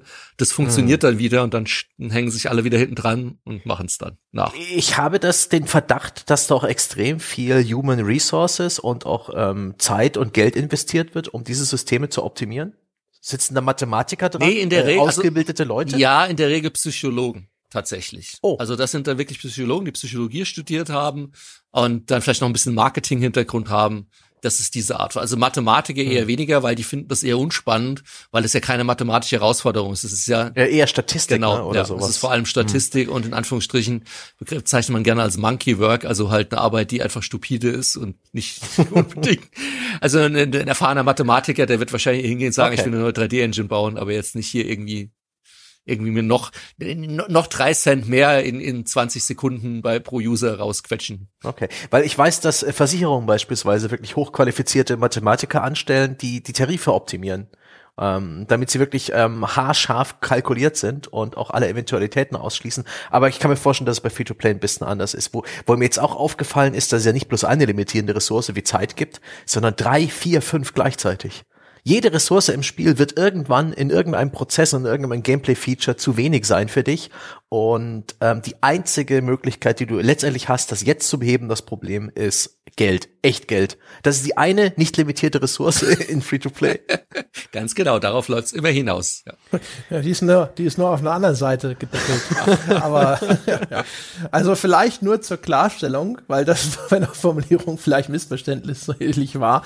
Da sind nicht Psychologen angestellt, damit sie die statistischen Probleme lösen, die dem Mathematiker zu blöd sind, sondern die sitzen da, weil es dann auch darum geht, hinterher, wie gestalten wir denn die Ansprache Ganz an den genau. Kunden und wann äh, sind sie besonders hibbelig und äh, wann ist es besonders unerträglich, an dieser Stelle das Spiel ab- oder unterbrechen Ganz zu genau. müssen.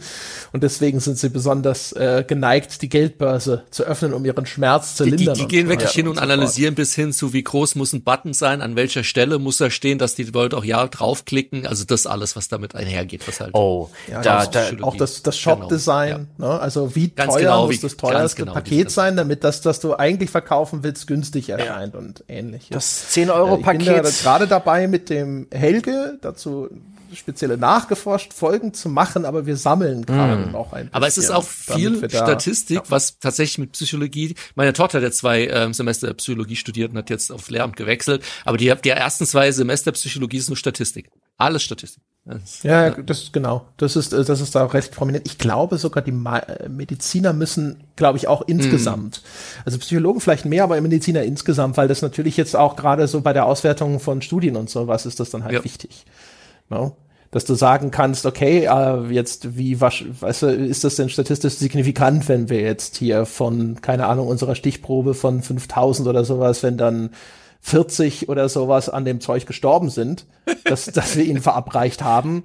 Ist das, war das normal zu erwarten? Ja, ist innerhalb dieser Stichprobe, innerhalb dieser Alterskohorte und so weiter? Oder äh, ist das etwas, wo wir vielleicht uns überlegen sollten, äh, da in den Nebenwirkungen nochmal irgendwo ein das bisschen was Kleingedrucktes hinzuzufügen? Der gute P-Wert bei Statistiken, wie aussagekräftig oder Studien die, die Ergebnisse sind. Ähm, aber ja, äh, ich würde ganz gerne mal zu etwas kommen, was mich voll überrascht hat, aber was auch so ein bisschen in dieselbe Bresche schlägt. Über Free-to-Play weiter auskotzen, glaube ich, ist müßig. ist wie Wasser in die Donau schütten. ähm, ich hatte mal einen Termin bei Bungie in Bellevue in der Nähe von Washington. Die hatten damals Destiny am Start und Destiny war noch nicht rausgekommen. Das war so ein Termin, den hatte ich irgendwie ein paar Monate bevor die Beta gestartet ist. Da haben sie uns das Spiel also gezeigt und auch anspielen lassen und ich hatte Interviewtermine und der hatte ich vorher schon zugewiesen bekommen. Und da hatte ich ein Interview mit dem Investment Manager. Und da habe ich mir gedacht, krass, ja, dass sie mir praktisch den CFO hinsetzen, ja, und ich mit denen über die Finanzen von Bungie sprechen soll. Ich war jung und naiv. Uh, jedenfalls, es war dann so ein 20-jähriges Bübchen und ich dachte mir, what the fuck? Und sein Job war es, sein einziger Job war es, die Ingame Economy des Spiels zu, zu balancen und zu gestalten. Das fand ich krass. Und das war dann auch ein extrem unfruchtbares Interview, weil eben ein Spieleredakteur beim Erstkontakt mit dem Spiel, bei den, weiß ich nicht, 90 Minuten Playstation, die er hat, keinen Kontakt mit der Ingame Economy hat. Und wenn das sich erklären lassen würde, wäre es das langweiligste Interview der Welt, wo alle Leser mit den Augen rollen würden oder Hörer und ähm, nichts davon mitnehmen können, weil das etwas ist, was man wirklich erst erfahren muss. Und nach vielen, vielen Stunden merkt man tatsächlich erst, ob das gut oder ob das schlecht ist. Das ist etwas, das ist aus, der, aus, der, aus dem Stand und auch während eines Spieletests, eines Reviews eigentlich nicht wirklich herausfindbar, ob das, ob das ein gutes Balancing hat oder nicht. Das finde ich krass. Und sowas kriege ich deswegen immer nur aus Sekundärquellen mit, wenn es den Shitstorm gibt. Das erinnert mich übrigens an zwei Dinge. Da muss, muss ich noch mal vielleicht noch mal jetzt eins zurückspringen, was mich aber trotzdem interessieren würde, weil wir noch bei der Zeit als Ressource waren. Um, ähm, wie ist das denn mit Bauzeiten? in sowas wie einem Aufbaustrategiespiel. Also wenn ich jetzt als Spieler sage, bau mir dort eben ein Wohnhaus oder eine Kathedrale oder sonst irgendwas, dann ist das ja ab und zu eben so, dass die nicht in der gleichen Zeit fertiggestellt werden. Und ähm, ich kann dann diese Bauzeiten auch zum Beispiel durch den Einsatz zusätzlicher Arbeitsressourcen beschleunigen, indem ich sage, ich teile für diese Aufgabe mehr Arbeit dazu.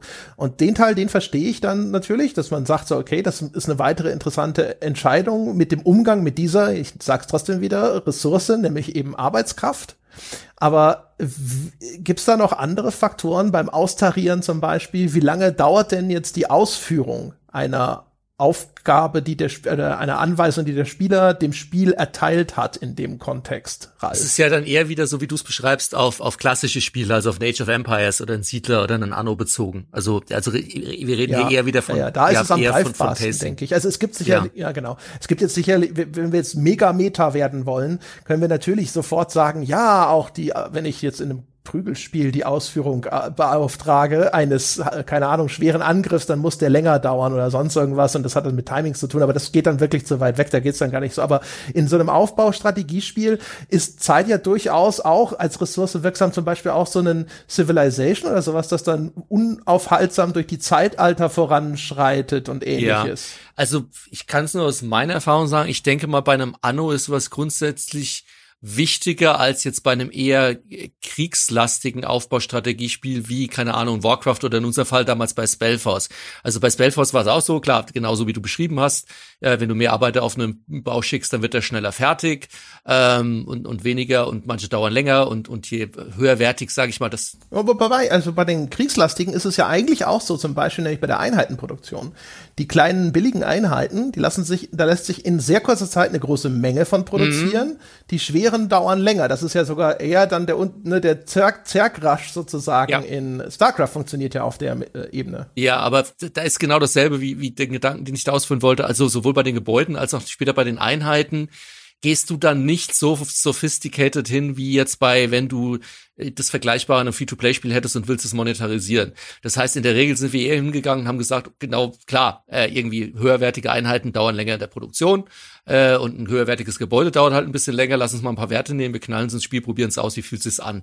Also das machst du dann eher gerade bei so einer Art von Spiel mit mehr am, am, am, am Spiel selbst und mit Play-Sessions und nimmst also so Pi mal Daumenwerte, machst du aber keine Wissenschaft draus. Da ist es fast eher noch spannender, wo du mehr Gehirnschmalz investierst, ähm, was ja dann meistens auch einhergehst, ist so der Tech Tree. Also welches Gebäude kannst du überhaupt erstmal bauen, weil du musst ja meistens erstmal vorab ein anderes Gebäude gebaut haben, um dieses Gebäude zu bauen. Und da steckt mehr Strategie und mehr Überlegung tatsächlich dahinter bei dieser Art von Spiel, als jetzt in der Bauzeit des Gebäudes selbst und den Truppen.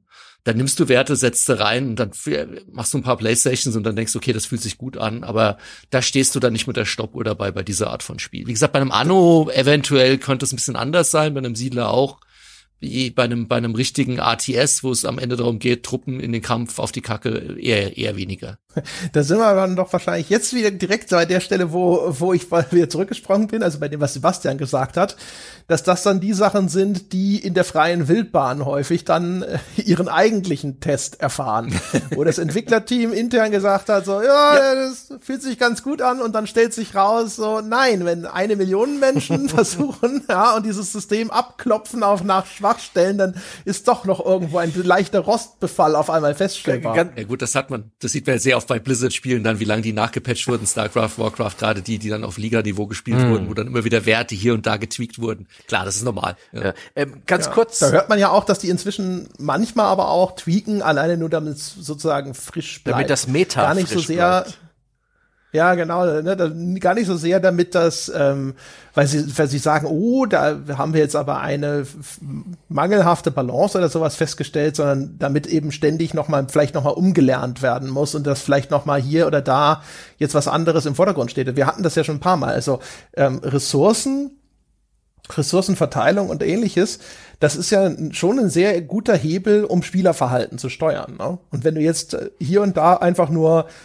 gut, das ist jetzt vielleicht nicht mehr wirklich das Ressourcenthema, aber wenn du halt Werte tweakst oder sowas, dann wird auf einmal dieser Held in deinem MOBA auf einmal attraktiver und dann wird der vielleicht mehr benutzt, obwohl er vorher so ein bisschen eher am Rande stand. Was praktisch sein könnte, weil er vielleicht vorher nicht so viel verkauft wurde.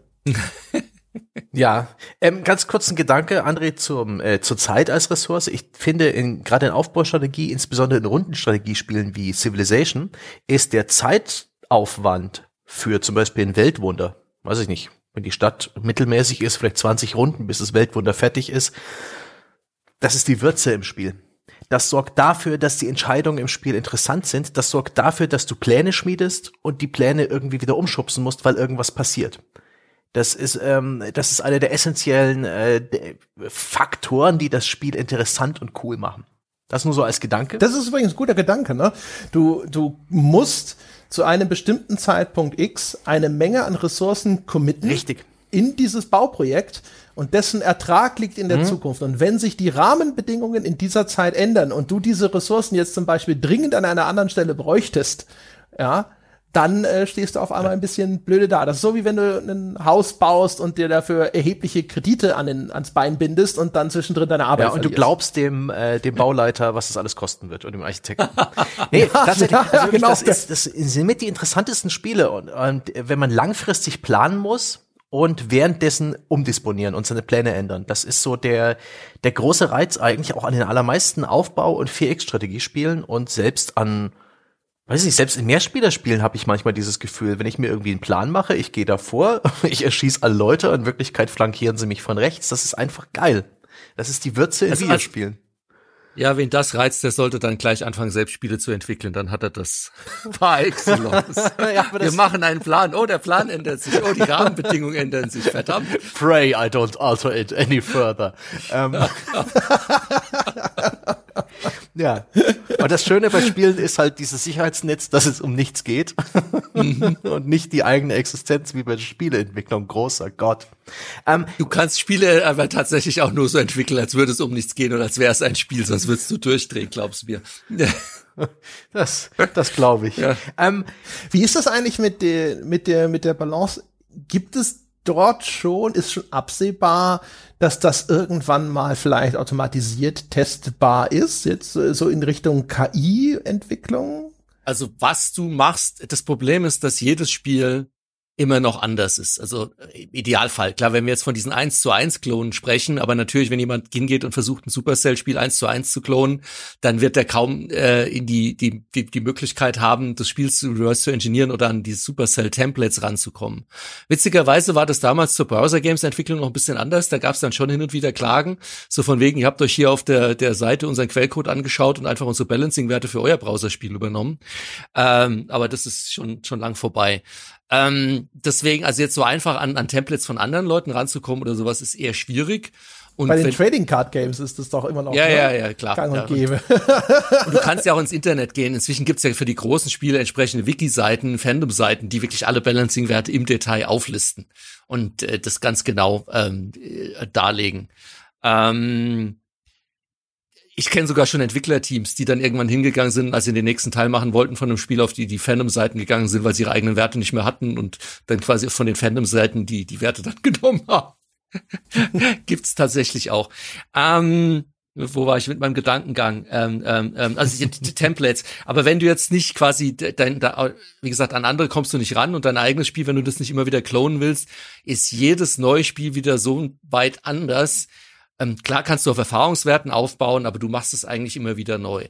Was du machst, auch bei Strategiespielen oft, ist ähm, jetzt vielleicht noch nicht KI, vielleicht kommt das irgendwann mal, du machst Simulationen. Das heißt, was wir schon bei Spellforce gemacht haben, ist, wir haben quasi ähm, Balancing-Werte genommen und sonst was und haben die KI gegen sich selbst spielen lassen und haben dann am nächsten Morgen geschaut, wie viele Ressourcen hat sie in wie viel Zeit abgebaut, wie hat sie sich da verhalten, was hat sie da gemacht und haben daraus quasi dann wieder Rückschlüsse gezogen fürs Balancing. Das machst du schon. Oder du machst dann quasi eine Arena, wo du dann bestimmte Einheitentypen bei einem Strategiespiel gegeneinander antreten lässt, immer wieder in verschiedenen Variationen und dann schaust, okay, wie, wie geht dann jeweils der Kampf aus und was bedeutet das für das Einheitenbalancing? So Sachen schon. Jetzt eine KI, die dir sozusagen deine Economy oder deine Ressourcenbalance, kommen wir da irgendwann hin? Puh, möglich, keine Ahnung. Boah, ich, ich sehe da einen wunderbaren Pitch für ein Startup-Unternehmen, das versucht, diese Technologie an Free-to-Play-Betreiber zu verkaufen. und das einfach so schnell wie möglich auscasht. Sebastian, ja, deine Chance. Hoffnung, jetzt, jetzt, hol dir Geld, nein, mach nein. den Pitch und werde reich.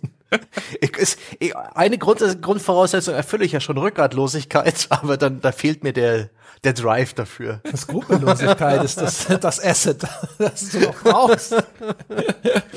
Ich würde ganz gern mal ein bisschen über Ressourcen oder wie ich jetzt gelernt habe, vor allen Dingen Items sprechen, als Gating- und Spielerführungsmechanismus. Denn gerade in allen Spielen mit irgendwelchen leichten Crafting- oder Rollenspielsystemen finde ich das sehr faszinierend, wie die Spielentwickler sehr genau ähm, ihre Ressourcen, ihre Crafting-Ressourcen, ihre Items äh, verteilen und auch dadurch sehr genau steuern kann, was der Spieler zu welcher Zeit äh, machen kann und wie stark er ist. Ich finde da sehr interessant vor allen Dingen die Souls-Spiele.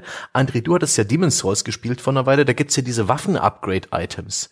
Ich weiß nicht, irgendwie Splitter von irgendwas heißen die oder Blutsplitter oder sowas? Ja, ja, genau. Also es gibt Titanit-Splitter jetzt in Dark Souls zum Beispiel, aber na, es gibt ganz, es gibt ganz viele, ganz viel Titanite Charts und ähnliches.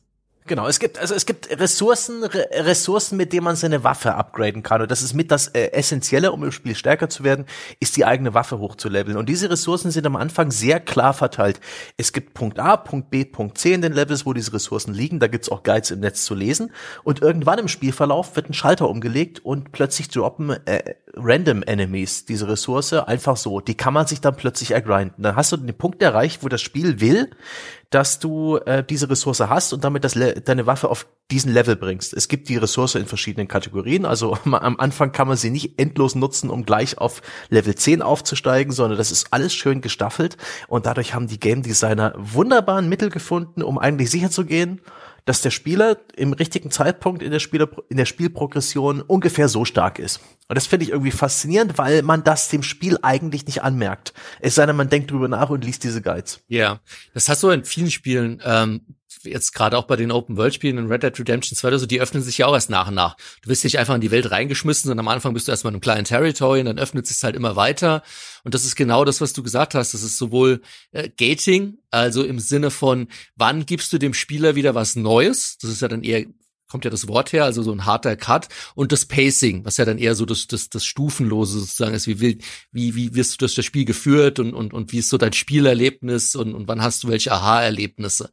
Ähm, und da, wie gesagt, also das komplexeste Spiel gerade, was Items angeht, an dem ich hier gearbeitet habe, mitgearbeitet habe, war damals Sacred 2 ähm, Rollenspiel oder Action-RPG, wo du ja bis zu ähm, 60 Level waren, glaube ich, am, im Spiel 50 oder Level 50 oder Level 60.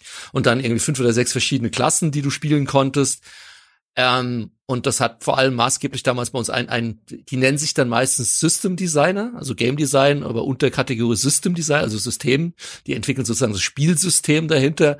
Ey, das war das Excel-Sheet des Todes, das zu balancen und sich alles über zu überlegen und wann kommen, kann man welche Items überhaupt finden, mhm. wann kann man die einsetzen, wann kann ich wie was upleveln, upgraden. Und wenn du dann noch so ein System hast, ich, wie gesagt, Demon's Souls habe ich nicht gespielt, aber du hast ja bei Diablo oder Torchlight oder so ähnlich, wo du dann so Sockets hast, wo du dann verschiedene Steine reinsetzen kannst kannst, das ist die Hölle auf Erden. Also das, das ist, ja. das ist was, ähm, wie gesagt, ich mache ja auch noch teilweise Game Design, aber ich bin kein System Designer no way.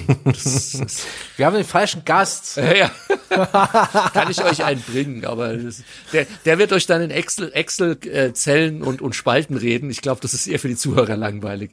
Und dann habe ich einen Spalte 37a diesen Wert hier und wenn ich den dann mit diesem multipliziere, dann. Ja. Dann schauen wir mal hier in die Pivot-Tabelle. An den Daniel Dumont denken, der uns Port Royal 2 damals gezeigt hat und dann erstmal eine Excel-Tabelle ja, aufgemacht hat. Daniel hat auch also stark, starkes System man auch, wie sich der Kaffeepreis in Tortuga verändert. und alle so. Das ist tatsächlich auch ein, ein, ein ganz spezieller Irrsinn, wenn der deutsche Spieleentwickler nicht bloß eine Wirtschaftssimulation aufbaut, sondern nebenher auch gleich noch Märkte mit Angebot und Nachfrage simuliert und der Mindestmarge, die der Händler nehmen will. Ah. Das Schlimme ist, das Schlimme ist noch, wenn du Publisher bist und dir pitcht ein Entwickler so das Spiel. Also sie kommen dann mit einem Excel-Spiel Sheet mhm. an den Pitch und du sitzt so da und denkst dir, äh, was? Ist, ist das jetzt hier euer genau. atmosphärisches Showreel? Ja. Äh, genau, genau diese Atmosphäre streben wir an. Ja. Ähm, bei, bei dem Beispiel Demon Souls, was, was da in dem Kontext auch noch interessant ist, ist, dass das, ähm, also was Sebastian sagt, ist richtig.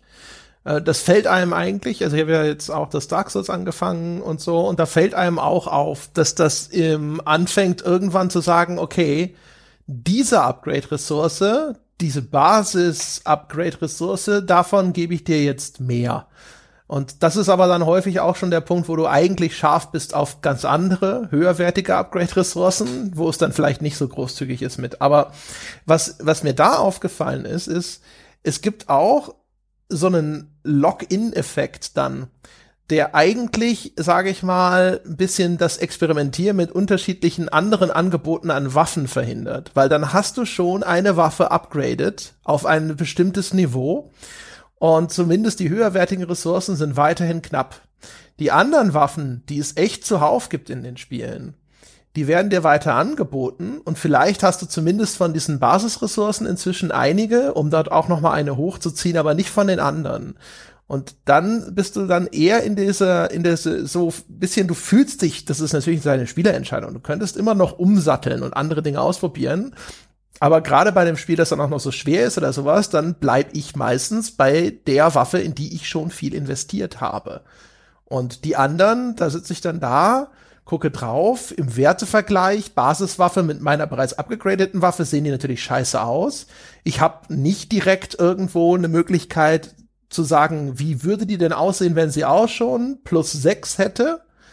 Und das führt dann dazu, dass ich dann sage, nö. Außer ich habe halt so viele von den anderen Ressourcen, dass ich sie einfach mal zum Spaß irgendwo reinstopfe und gucke, was kommt denn hinterher an Werten bei raus. Die, die gute Sunk-Cost-Fallacy. Ja, aber eigentlich äh, sollte es ja so sein, Nee, eigentlich nicht wirklich, ne?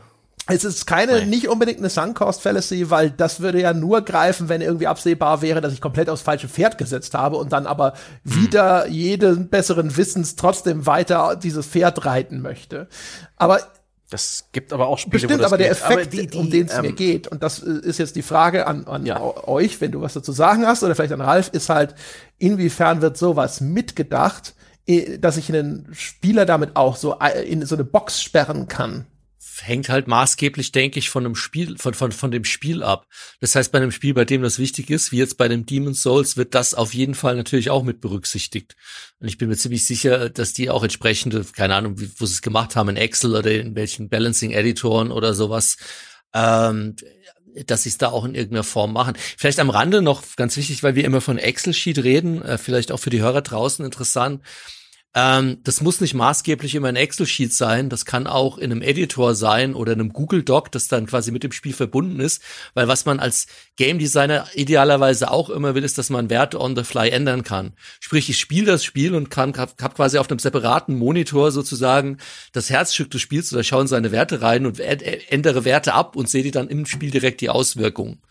Also in der Regel sind es jetzt auch nicht wirklich so Excel-Sheets, die dann irgendwie mühsam jemand nochmal in den Code überträgt oder auf die, keine Ahnung, die sonst wie per Magie ins Spiel reinkommen, sondern in der Regel sind es dann entweder Editoren oder, oder wie gesagt, oftmals gerade bei Online-Spielen sind es tatsächlich Google Docs oder, oder Google X, also dieses Pendant von, von Google zu Excel, die aber online vorliegen, auf die das Spiel dann wirklich in, in Realtime zugreift und wo dann auch wirklich die User, gerade bei einem Free-to-Play-Spiel, wenn das Spiel schon live ist, äh, nicht die User, sorry, Blödsinn natürlich, die Developer Werte ändern können. Und die User, wenn sie es hacken, das ist dann oftmals auch ein Skandal, weil wenn das natürlich einer rausfindet, wo das Dock liegt und äh, ändert dann die Werte, hurra!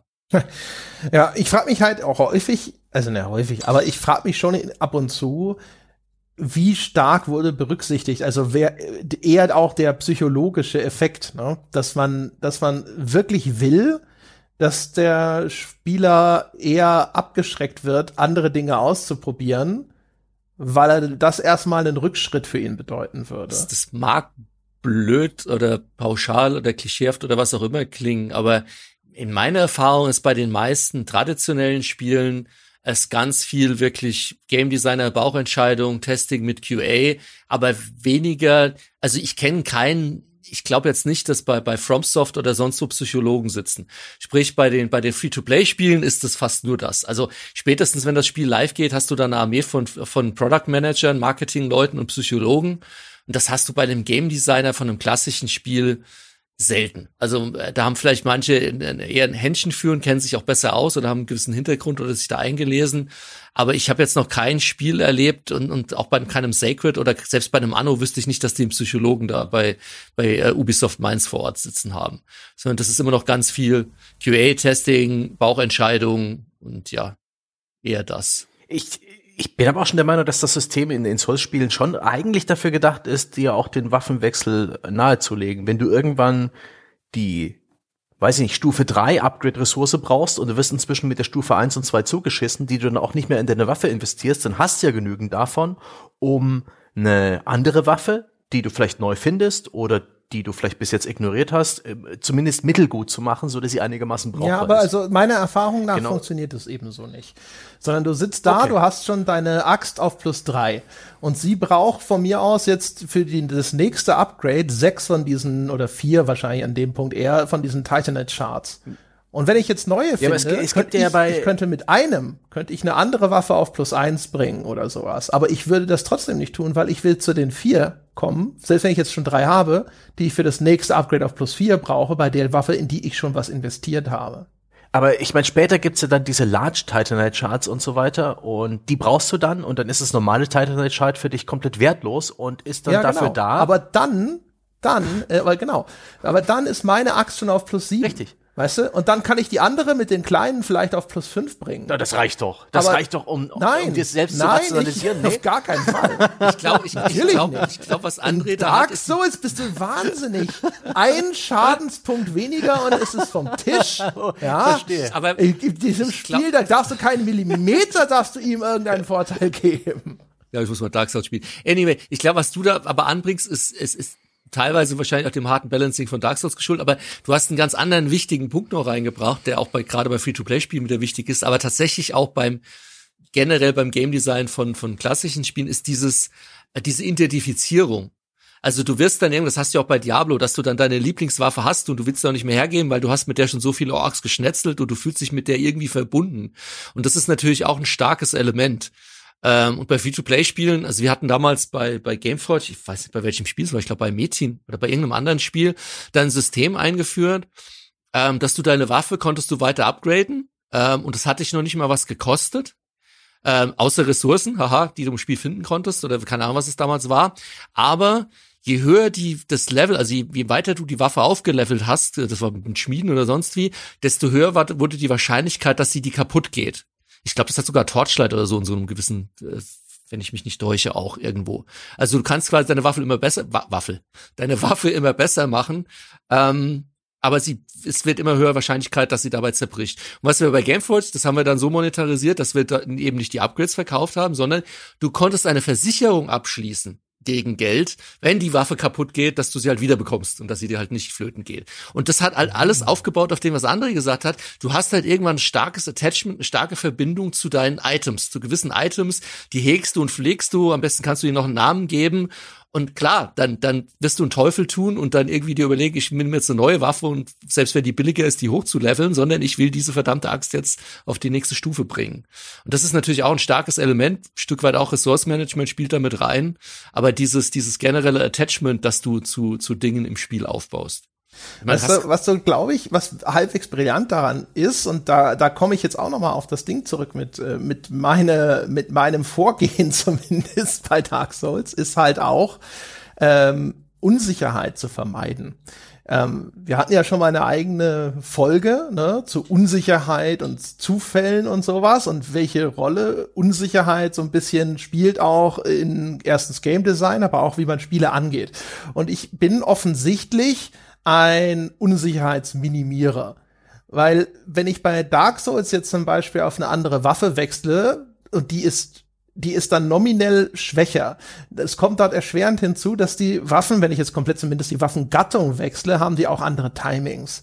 Das heißt, selbst wenn sie sogar vielleicht mehr Schaden machen würde, wäre ich vielleicht erstmal weniger effektiv damit, weil ich jetzt erstmal die Timings meiner Angriffe neu lernen muss. Ne? Das ist ein sehr äh, wichtiger Faktor, dass man dort eben Timings gut versteht, dass ich weiß, okay, der Gegner führt diesen Angriff aus, der dauert jetzt so lange und wenn ich jetzt drücke, dann werde ich trotzdem schneller oder halt auch nicht. Ne? Und das sind, das käme noch erschwerend hinzu. Ähm, und dann bleibt man lieber bei seinen Leisten als braver Schuster. Sitzt da und sagt, da, das kenne ich. Ich weiß, wie sich das spielt. Ich weiß, wie das funktioniert. Damit bin ich vorangekommen. Jetzt hat es also, ne, und ich brauche dann eigentlich sogar die, die Incentivierung durch höhere Werte, die mir das Spiel nicht anbieten will in dem Falle. Es sagt nie, hier, da ist die nächste Waffe und die ist deutlich besser als das, was du jetzt hast, wie es andere Spiele machen. Und in diesen anderen Spielen wechsle ich dann auch weil da ist dann das Angebot super klar auch, ne? Dann ist so der Trade-off zwischen, ich muss vielleicht jetzt irgendwelche Dinge neu einstudieren, der wird gemildert dadurch, dass, es, dass mir das Spiel zumindest sehr klar zu verstehen gibt, das hier gibt dir aber mehr offensive Power sozusagen. Und dann, wenn das wegfällt oder sowas, ich weiß ja nicht, komme ich hinterher mit der Waffe gut klar? Keine Ahnung. Ich könnte es jetzt, ich könnte sie einfach ausrüsten und ausprobieren, aber dann müsste ich vielleicht in ein Gebiet zurückgehen, wo die Gegner ein niedriges Level haben. Das ist dann wieder ein Aufwand, den ich nicht dann bleibe ich bei dem, was funktioniert. Es gibt ja immerhin in anderen Spielen durchaus Mittel, auch durch die durch den Ausstoß und den, die Verteilung durch von Items ein Stück weit das Spielerverhalten etwas zu verändern. Ich mochte sehr gern zum Beispiel in den Destiny-Spielen, da gibt's ja auch verschiedene Munitionstypen für verschiedene Waffenklassen, dass das Spiel offensichtlich so gebalanced ist, dass dir hier und da immer wieder mal die schwere Munition oder die, die leichte Munition ausgeht, so dass du plötzlich die Waffe, die du ständig benutzt, nicht mehr benutzen kannst und mal deine Sekundär- oder Tertiärwaffe zücken musst. Das fand ich immer äußerst schön und das ganz simpel mit dieser, äh, mit dem Item Munition gebalanced und gesteuert. Da kommen wir aber, glaube ich, gerade bei, bei, habt ihr bestimmt auch auf eurem Set. Moment mal, Munition ist doch, das ist doch eine Ressource. ja. Da wollte ich gerade drauf hinaus. Äh, habt ihr bestimmt auch auf eurem Zettel ein Problem bei, nennen wir es wie wir es wollen, ist oftmals, dass man Dinge dann hortet, hortet. Mhm und gar nicht einsetzt, sondern also so ja, dieses auch wegen der Unsicherheit. Genau, dieses Resident Evil Syndrom, so ich nehme weiter mein Besser oder was auch immer, wer weiß, wann ich die Munition noch mal brauche hier und die ist da so spärlich gesät durch die Level und irgendwann kommt dann Game Over, du hast dann so 3000 Schuss und denkst dir Scheiße, warum habe ich die nicht eingesetzt? Ja, ja, das stimmt schon. Ja. als Spieleentwickler muss man eben auch damit rechnen, dass der Spieler irrational ist. Ähm, Immer. Äußerst. Ja, das, das ist ja eigentlich nicht. Also irrational, André? ja, spare in der Zeit, dann hast du beim Endgegner, das ist nicht irrational.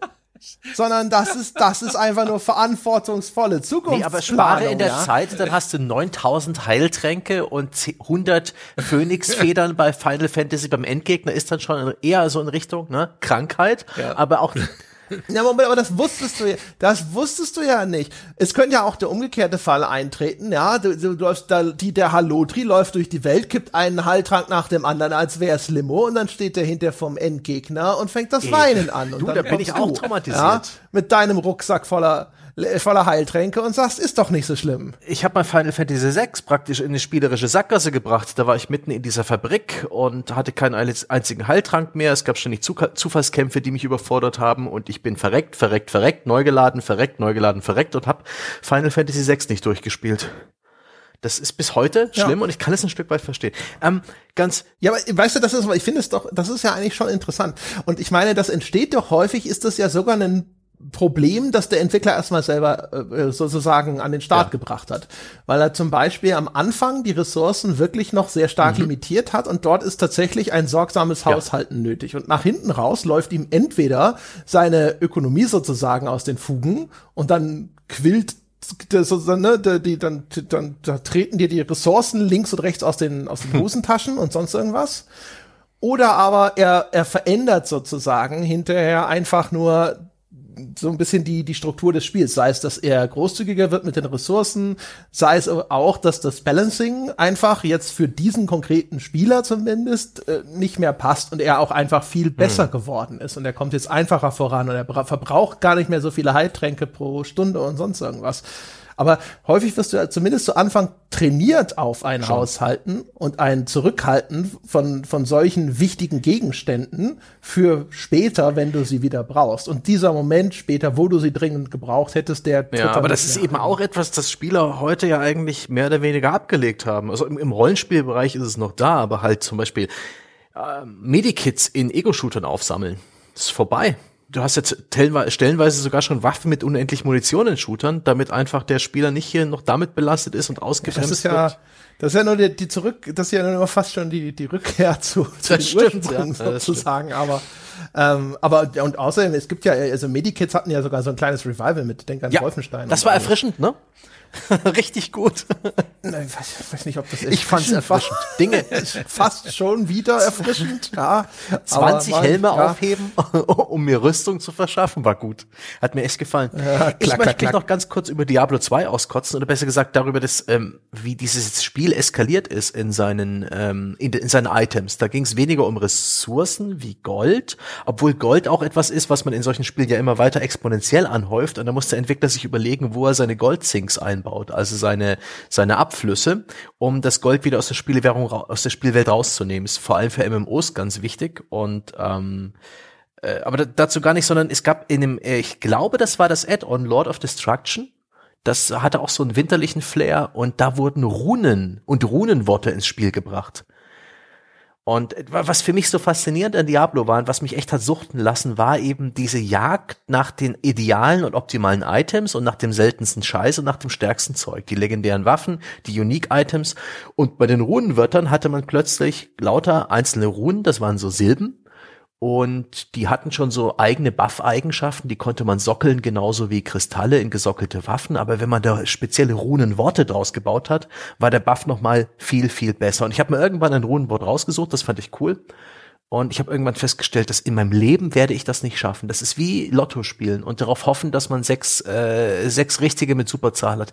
Das war für mich dann irgendwann so frustrierend und so offensichtlich so hoffnungslos dass ich da, dass das für mich ein Grund war, dann das Spielen von Diablo abzubrechen, weil es hat mir die Karotte hingelegt, es hat gesagt, guck mal hier Runen und die Guides bei Game FAQs damals haben mir gesagt, guck mal, das geilste Runenwort überhaupt, brauchst du aber irgendwie einen Speer mit sechs Sockeln dafür und wenn du das deinem Begleiter gibst, dann stirbt er nie wieder und das wollte ich haben.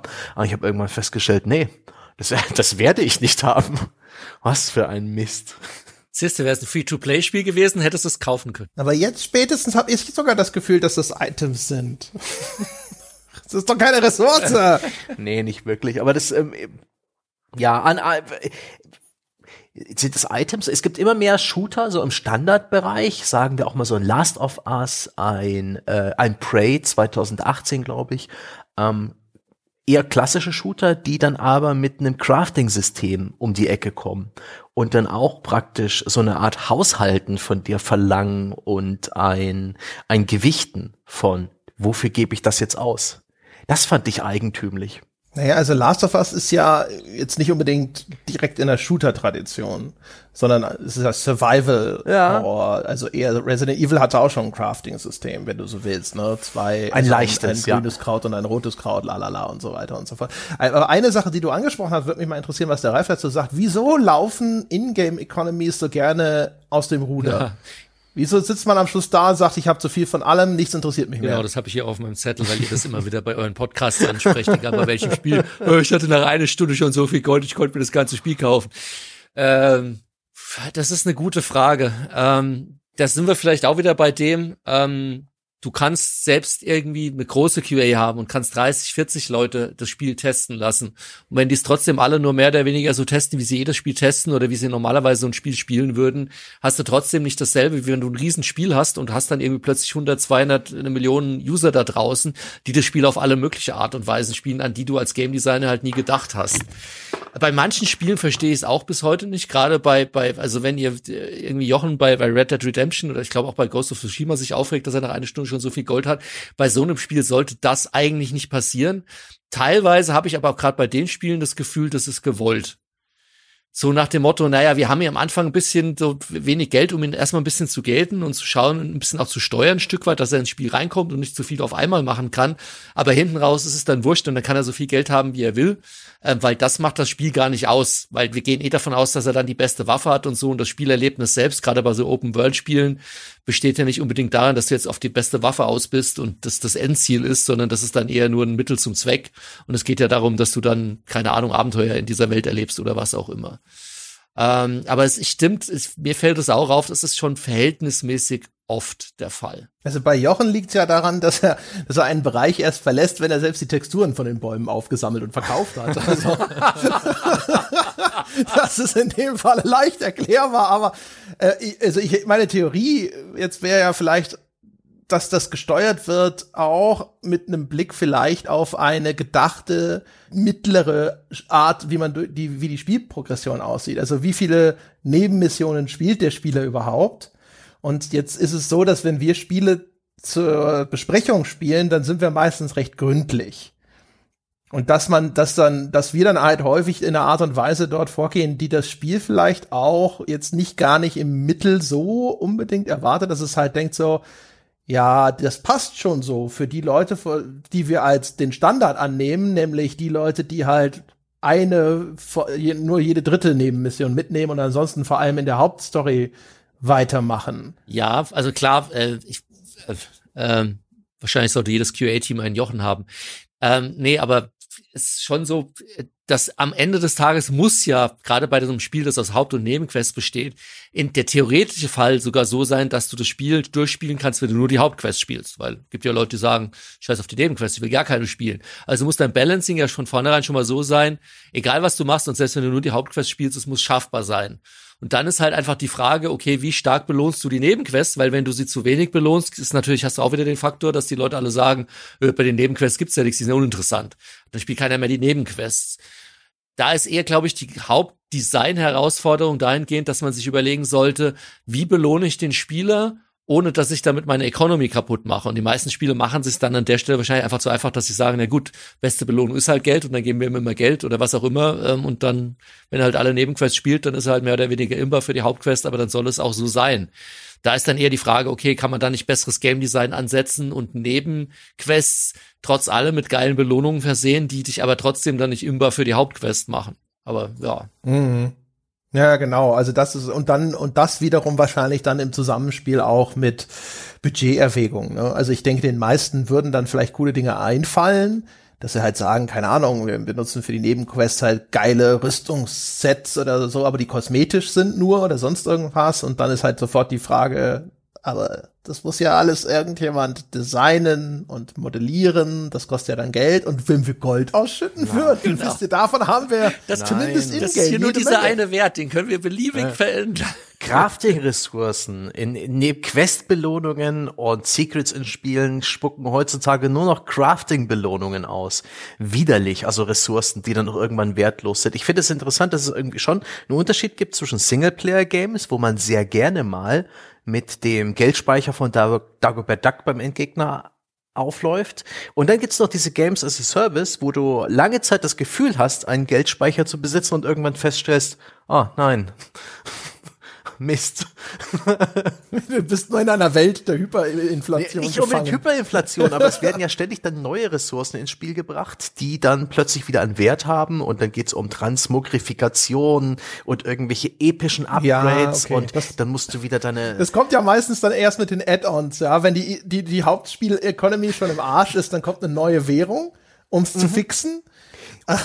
aber ähm, ähm, aber umgekehrt gibt's ja auch einfach die, die Preiseskalation. Mhm dass du das Gefühl hast, du bezahlst mit Reichsmark äh, gegen Ende des Krieges. Ja, aber das gab's lange ja. nicht mehr. Also in, in, gerade in diesen SS-Service-Spielen in letzter Zeit gibt's ja halt dann verschiedene äh, Eskalationsstufen von äh, Spezial-Items und irgendwelchen Tokens, die du brauchst und irgendwelchen äh, Rangpunkten und was du eben alles sammeln musst. Und das Krasse, was du vorhin auch erwähnt hast, mit dem Patch wird das geregelt.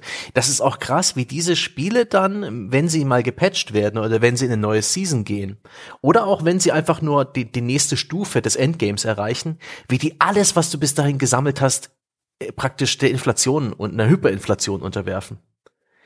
das ist super frustrierend und das ist auch etwas, was mich beinahe schon hier und da rausgeworfen hat aus solchen Spielen. Wenn dann plötzlich. Da kommen dann die, die ja, sorry. Ja, nee, es, wenn dann einfach alles, was du gemacht hast, nichts mehr wert ist. Und da gab es ja auch einen riesigen Aufschrei. Das war bei Destiny 1, glaube ich, oder Destiny 2. Damals noch, als die Activision gehört haben, Bungie. Und da gab es dann eine Vorbestelleraktion für auch so ein für so ein Schnee- und Eis-Add-on. Mein Gott, immer diese Schnee- und Eis-Add-ons. André, wir müssen ein Feierabendbier dazu aufnehmen. und da gab's als, als, oh. als Vorbestellerbonus Jalahorn. Das war dieser legendäre OP-Raketenwerfer, den jeder gute Destiny-Spieler hatte und die man sich ergrinden musste. Irgendwann hatte man halt Schweine und hat sich den, hat den in, in so einem Raid ge, gedroppt bekommen und hat sich riesig gefreut und plötzlich wurde all dieser Aufwand, den die Spieler betrieben haben, um Yalahorn zu bekommen, komplett entwertet weil man nichts anderes machen musste, als das Add-on vorbestellen. Großer Gott hatten die einen Shitstorm. Und mit dem haben sie echt nicht gerechnet. Und das war auch sehr schön. Der Activision Rep Representative, mit, nee, mit dem ich auf der Gamescom, ich glaube, ich glaube, auf der Gamescom gesprochen habe, der hatte auch eine wunderbare Wischiwaschi PR-Antwort dafür parat, die exakt nichts ausgesagt hat. Da war er gebrieft. Das heißt, das hast du bei viel, das hast du damals bei World of Warcraft auch immer wieder gehabt, wo es dann eben Shitstorm gab, wenn es ein neues Update gab und plötzlich sind die anderen Dinge alle inflationär plötzlich verteilt worden und ja, das ist halt, ja, Games as a Service, äh, ja. Und auch Spaß. MMOs, das ist halt die, die Gewissensfrage, die man als Spieldesigner sich stellen muss. Holt man jetzt alle anderen, die so ein bisschen abgehängt sind, mit auf ein gewisses gleichmäßiges Level und balanciert dann die Spielerfahrung darum? Es geht ja auch darum, dass du dann mit diesen Add-ons neue Level Caps hast und ähm, äh, und dann willst du ja nicht, dass die anderen auch noch irgendwie, die die Level noch nicht erreicht haben, einfach praktisch drei, vier Wochen länger brauchen, über, um überhaupt an den ganzen neuen Content ranzukommen, als die aktuellen Hardcore-Spieler. Gleichzeitig entwertest du die Arbeit der Hardcore-Spieler. Es gibt da echt keinen goldenen Weg. Das ist eine echt knifflige Geschichte. Nee. Ähm, sobald es um Kompromisse in Spielen geht, werden es genau dann immer die Spiele sein, in denen insbesondere ihr dann schreit, was ein Scheiß. Weil genau die Hardcore-Spieler dann sagen, Bäh. Gab ja sogar bei Star Citizen den Fall. Welches Spiel? Sorry. Das, das ich dachte, wir reden über Spiele. Da muss ich jetzt, ja, ja, jetzt ist, ist, ist, ist das jetzt schon raus? Genau gewesen. Sorry, ja, ja, natürlich, Ralf. Na klar. Klar ist das raus. Was denkst du denn? Äh, gibt nur leichte Verzögerung wegen Corona.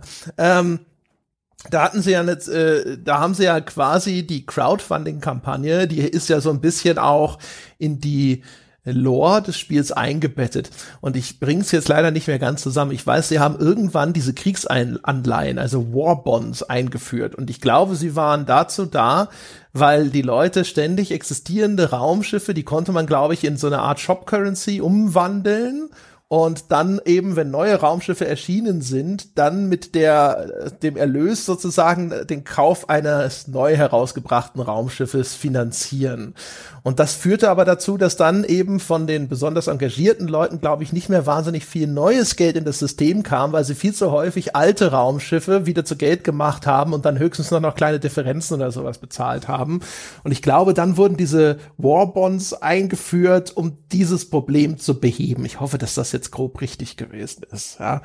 Aber auf jeden Fall, selbst da war es notwendig, sozusagen in dieser Ökonomie ein bisschen nachzusteuern, weil auf einmal Effekte aufgetreten sind, die man so offensichtlich nicht vorhergesehen hat und die auf einmal so ein bisschen dem, dem gewünschten äh, Prinzip des Ganzen entgegenstanden. Tja. Star Citizen. Können wir mal wieder einen Talk zu machen. wir warten noch mal ein bisschen. Das ist ja etwas, da, das muss man in größeren Abständen, muss man dieses Universum besuchen. Ähm, äh, eine Sache noch, habt ihr jemals in einem Videospiel einer Anleitung im Internet gefolgt und irgendein Infinite Money Glitch benutzt, um unendlich Geld zu bekommen oder Items zu duplizieren? Nee. Ich, du weißt ja, Cheats und sowas ist meistens eher äh, etwas, was ich als ehrenrührig betrachte, deswegen benutze ich sie nicht. Na, es, das Spiel bietet es an. ich, ich, ich kann dieser Anleitung folgen, es funktioniert, ich habe da echt keine Scham. Also auch so zu Diablo-Zeiten, da gab's ja Item-Duping-Glitches und so weiter. Und auch bei, bei manchen so Action-Adventures oder auch Action-Spielen gab's witzige Möglichkeiten, sein Geld exponentiell zu ver vermehren. Fein Und ich freue mich auch jedes Mal, wenn ein neues Spiel rauskommt, dass wie schnell es äh, passiert, dass Leute einen Infinite Money Glitch finden. Ich weiß nicht, wann ist Cyberpunk 2077 rausgekommen? November, nee, Dezember. Ja, genau, am 14. Dezember, Dezember ja, genau. gab es den Infinite Money Glitch. Das finde ich so geil. Gut, also das wurde halt einfach mit so vielen Glitches von Haus aus ausgeliefert. Okay, okay, das stimmt. Ja. Bei, dem, bei dem Spiel ist das eigentlich relativ spät. Der, der ging wahrscheinlich unter in der Masse der Glitches. Ja, wie es gab den auch. Da gab es ja eh auch so in dieser In-Game Economy gab es halt auch so viele Dinge damals. Es war halt so, diese ganzen Fahrzeuge zum Beispiel, die hatten immer Preise, die zumindest jetzt in meinem Spielerlebnis einfach durch nichts gerechtfertigt waren, jetzt mhm. in Relation zu dem Nutzen, den ich daraus gezogen hätte, mir die zu kaufen und nicht einfach eine Karre auf der Straße zu klauen oder einfach das Fahrzeug zu benutzen, das ich standardmäßig habe und ähnliches. Aber das waren immer die, wo so hier 40.000 Euro, neues Auto, da kommen ja auch dann ständig diese Anrufe und mhm. diese SMS rein, wo die Leute diese Karren andrehen wollen. Und die ganze Zeit war es äh, entweder so am Anfang, dass ich dachte, das ist ja völlig unbezahlbar und absurd oder warum soll ich dort Geld investieren? Oder halt später, wenn du genug Geld hast, dann bist du halt schon so weit in dem Spiel, dass du denkst, jetzt brauche ich auch kein neues Auto mehr. Ja, das ist übrigens auch ein witziges Problem, das Spiele haben, nämlich die, ähm, die Preise.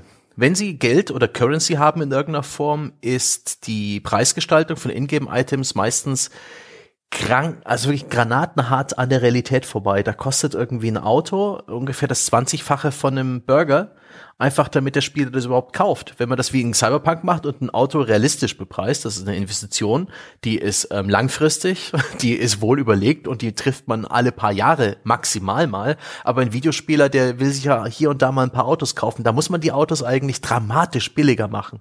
Und dafür irgendein Lebensmittel, was sich extrem gut bufft oder so, das kosten halt so viel wie wie eine Jahresmiete oder so. Das ist total bizarr. Gerade bei japanischen Spielen eskaliert das auch so bescheuert. Und das ist ja auch immer die, ne, was, also andere Leute werden, die jetzt, keine Ahnung, Autobegeisterter sind als ich, denen die Designs der Autos besser gefallen als mir oder was auch immer, für die ist dann vielleicht auch einfach der Antrieb viel größer. Aber umgekehrt natürlich so rein von dem, was gewinne ich denn als Vorteil jetzt innerhalb des Spiels dadurch, dass ich ein anderes Fahrzeug hätte. Ne? Also immer eingedenk der Tatsache ja auch, dass man jedes Fahrzeug eigentlich klauen kann, das auf den Straßen unterwegs ist. So wie in GTA ja auch zum Beispiel. Ähm, und das ist ja der Vorteil der, der gekauften Fahrzeuge ist, dass sie dir ja eigentlich, dass sie dir halt einfach permanent zur Verfügung stehen, dass du die halt immer wie das Pferd in GTA herbeipfeifen kannst. Äh, du musst dich jetzt also nicht, wenn du sagst, äh, oh, da steht vielleicht eine Rennmission an, von denen es ja eh nicht viele gibt, jetzt wäre vielleicht ein schnelles Fahrzeug gut, jetzt muss ich erstmal auf der Straße gucken, ob mir eins ins Auge springt, das so aussieht, als könnte es schnell fahren oder sowas. Aber das das ist ja eigentlich nicht, ne? Also das ist halt einfach nicht, das ist kein gewichtiger Punkt. Ne? Das Fahrzeug ist dazu da, dass du von einer Mission zur nächsten kommst. Ich, kommt doch ein bisschen aufs Spiel an bei sowas wie GTA Online, was ja auch wirklich einige Intensivspieler hat. Da hat Rockstar wirklich bewusst ähm, Statussymbole ins Spiel gebracht mit den DLCs, zum Beispiel die Luxusjacht wo sie richtig, richtig viel Geld einfach investieren können. Also eine, eine perfekte Gold-Sync für die oder eine Dollar-Sync für die Spielwelt, äh, wo äh, ich glaube, der Ingame-Preis sind viele Millionen äh, GTA-Dollar und das ist nicht so schnell zusammengegrindet. Da ist vielleicht hier und da auch noch so, ein, so eine Mikrotransaktion mit daran beteiligt, aber das ist etwas, das willst du als aktiver Spieler, der am, am Endgame sozusagen teilnimmt des Spiels, haben will. Die cleveren Bastarde. Ja, auch da sind wir wieder bei Star Citizen. Ja. ja. ja von Star Citizen lernen heißt Siegen lernen. Hat, hat, Star, hat Star Citizen schon ein Casino? Ein Casino-Planeten oder so? Also Star Citizen hat auf jeden Fall quasi eine Yacht, also so ein Luxusraumschiff. Mhm. Und es hatte auch ähm, in diesem einen Superbäcker-Paket so einen exklusiven Club. Nice. Und ich hatte damals sogar mal den Typen getroffen, der sich quasi diesen Weltraum-VIP-Club gekauft hatte. Oh Gott, und? Und das war ein super netter Typ. Das war, ja. der, das war übrigens ein ehemaliger Yachtkapitän. was hat er so erzählt vom Club? was das gekostet hat? Nee, was der Club so bietet, ob da viel los ja, den ist. Den gab's noch nicht. Ach, ich glaube, den gibt's bis heute nicht. oh Gott. Nee, ähm, oh. Jetzt bin ich, ich habe gerade mal wieder meine halbjährliche Star Citizen Depression. Okay, ich habe sie hinter mir. Ähm, aber da muss ich Rockstar Games auch schon wirklich irgendwie den den ähm, den goldenen Hedgefund Preis verleihen für die für die schon für die für die beste Monetarisierung und auch die, das beste Geld verbrennen in so einem Online-Modus.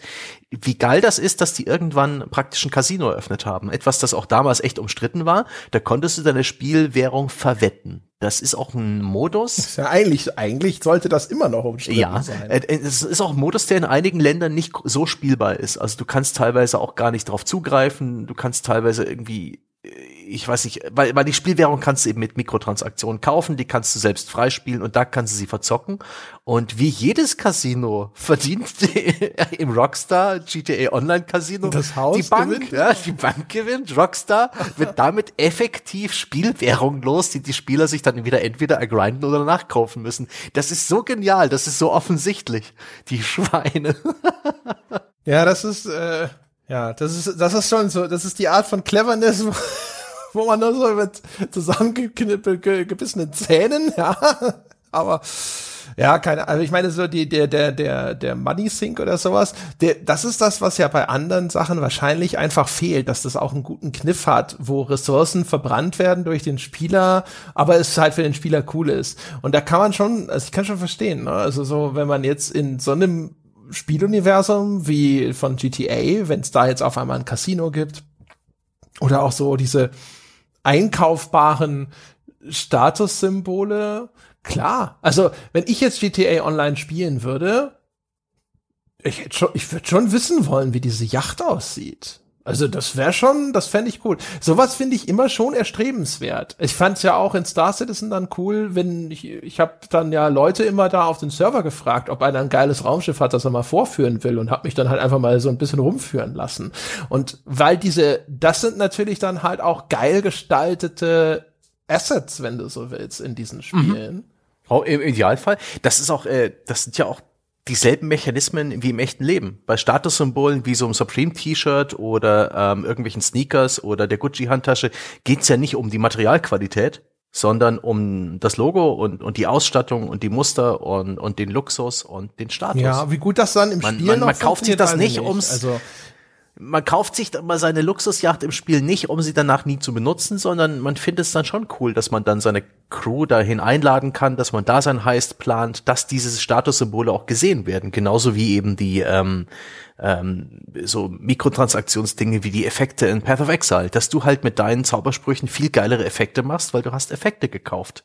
Ähm, Skins und so weiter, die führst du vor im Spiel. Du, dein Charakter sieht besser aus oder du hast dieses coole Mount.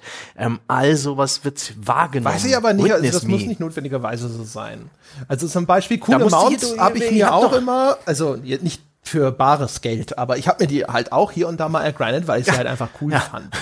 Und ob mich damit jemand Plebeer, anders sieht, ja. ist mir doch dann egal. Oder auch genauso die Yacht. Also, da hast du dir den Volkswagen Käfer gekauft. Ja, der Volkswagen gut. Käfer ist kein Statussymbol. Äh, das war jetzt vielleicht nicht ein cooles Mount in der Ingame-Hierarchie wie viel äh, Aufwand muss man betreiben, um es zu bekommen. Aber ich hatte in EverQuest 2 halt einen Nashorn, auf dem ich reiten konnte. Das fand ich halt cool. Und genauso auch, also ich würde ja ums Verrecken nicht, ich will niemand auf meine Yacht einladen. Ja. Aber ich würde sie trotzdem Schon ein bisschen mit deiner Yacht flexen? Ist doch gut. Nee, also ich sag das nur, also das, das funktioniert auch unabhängig von einem gedachten sozialen Faktor, glaube ich, wenn es halt wirklich ein cooles Ding ist. Weil bei, bei anderen Sachen irgendwo hört es dann halt auf. Das ist dann wie dieses, erinnerst du dich noch? Dieses ging, ich weiß gar nicht, ob das nur ein Gerücht war oder, oder real. Da gab es noch mal im, äh, in den Frühzeiten des App Stores gab es, glaube ich, so eine Art roten Punkt. Das war ein Diamant. 1000 ja, ja, Dollar. Nein, das war ein Diamant. I am rich. Ja, der, der, war auf, ja, das so. war ein Diamant. Das wollte ich gerade so ein Diamant eigentlich. Das war das teuerste eigentlich. Das war aber nur 9,99, weil teurer hat Apple damals keine Dinge gemacht. Aber den konntest du dir halt kaufen und hast ihn dann so quasi als ein Icon in deinem Apple-Menü. Aber der hat sonst nichts gemacht. War halt ein reines Status. Also ich erinnere mich an irgendeinen Ding, das. Oder war das, ich, äh, war, das war das sogar 1000? ich erinnere mich an so eine Art roten Punkt, der eingeblendet war und der auch viel teurer war. Es war ein roter, ja, ein roter Kristall. Echt? Als, als Icon dann. Aber er war so günstig.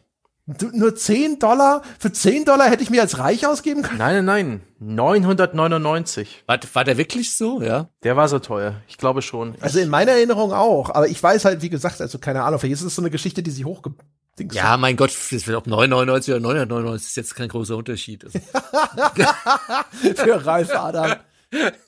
So, hoppala, habe ich dem, hab ich dem Bettler gerade einen Hunderter? Egal. ja, das passiert mir ständig. Hintertier so, ah! War das wirklich so teuer? Ja, kann sein, dass es, weil inzwischen gibt's, glaube ich, das höchste Paket ist, glaube ich, nur, also der, der Apple Shop, du kannst ja nicht mehr so viel Geld, wobei es gibt auch noch 1999. Egal, vielleicht rede ich nur Bullshit.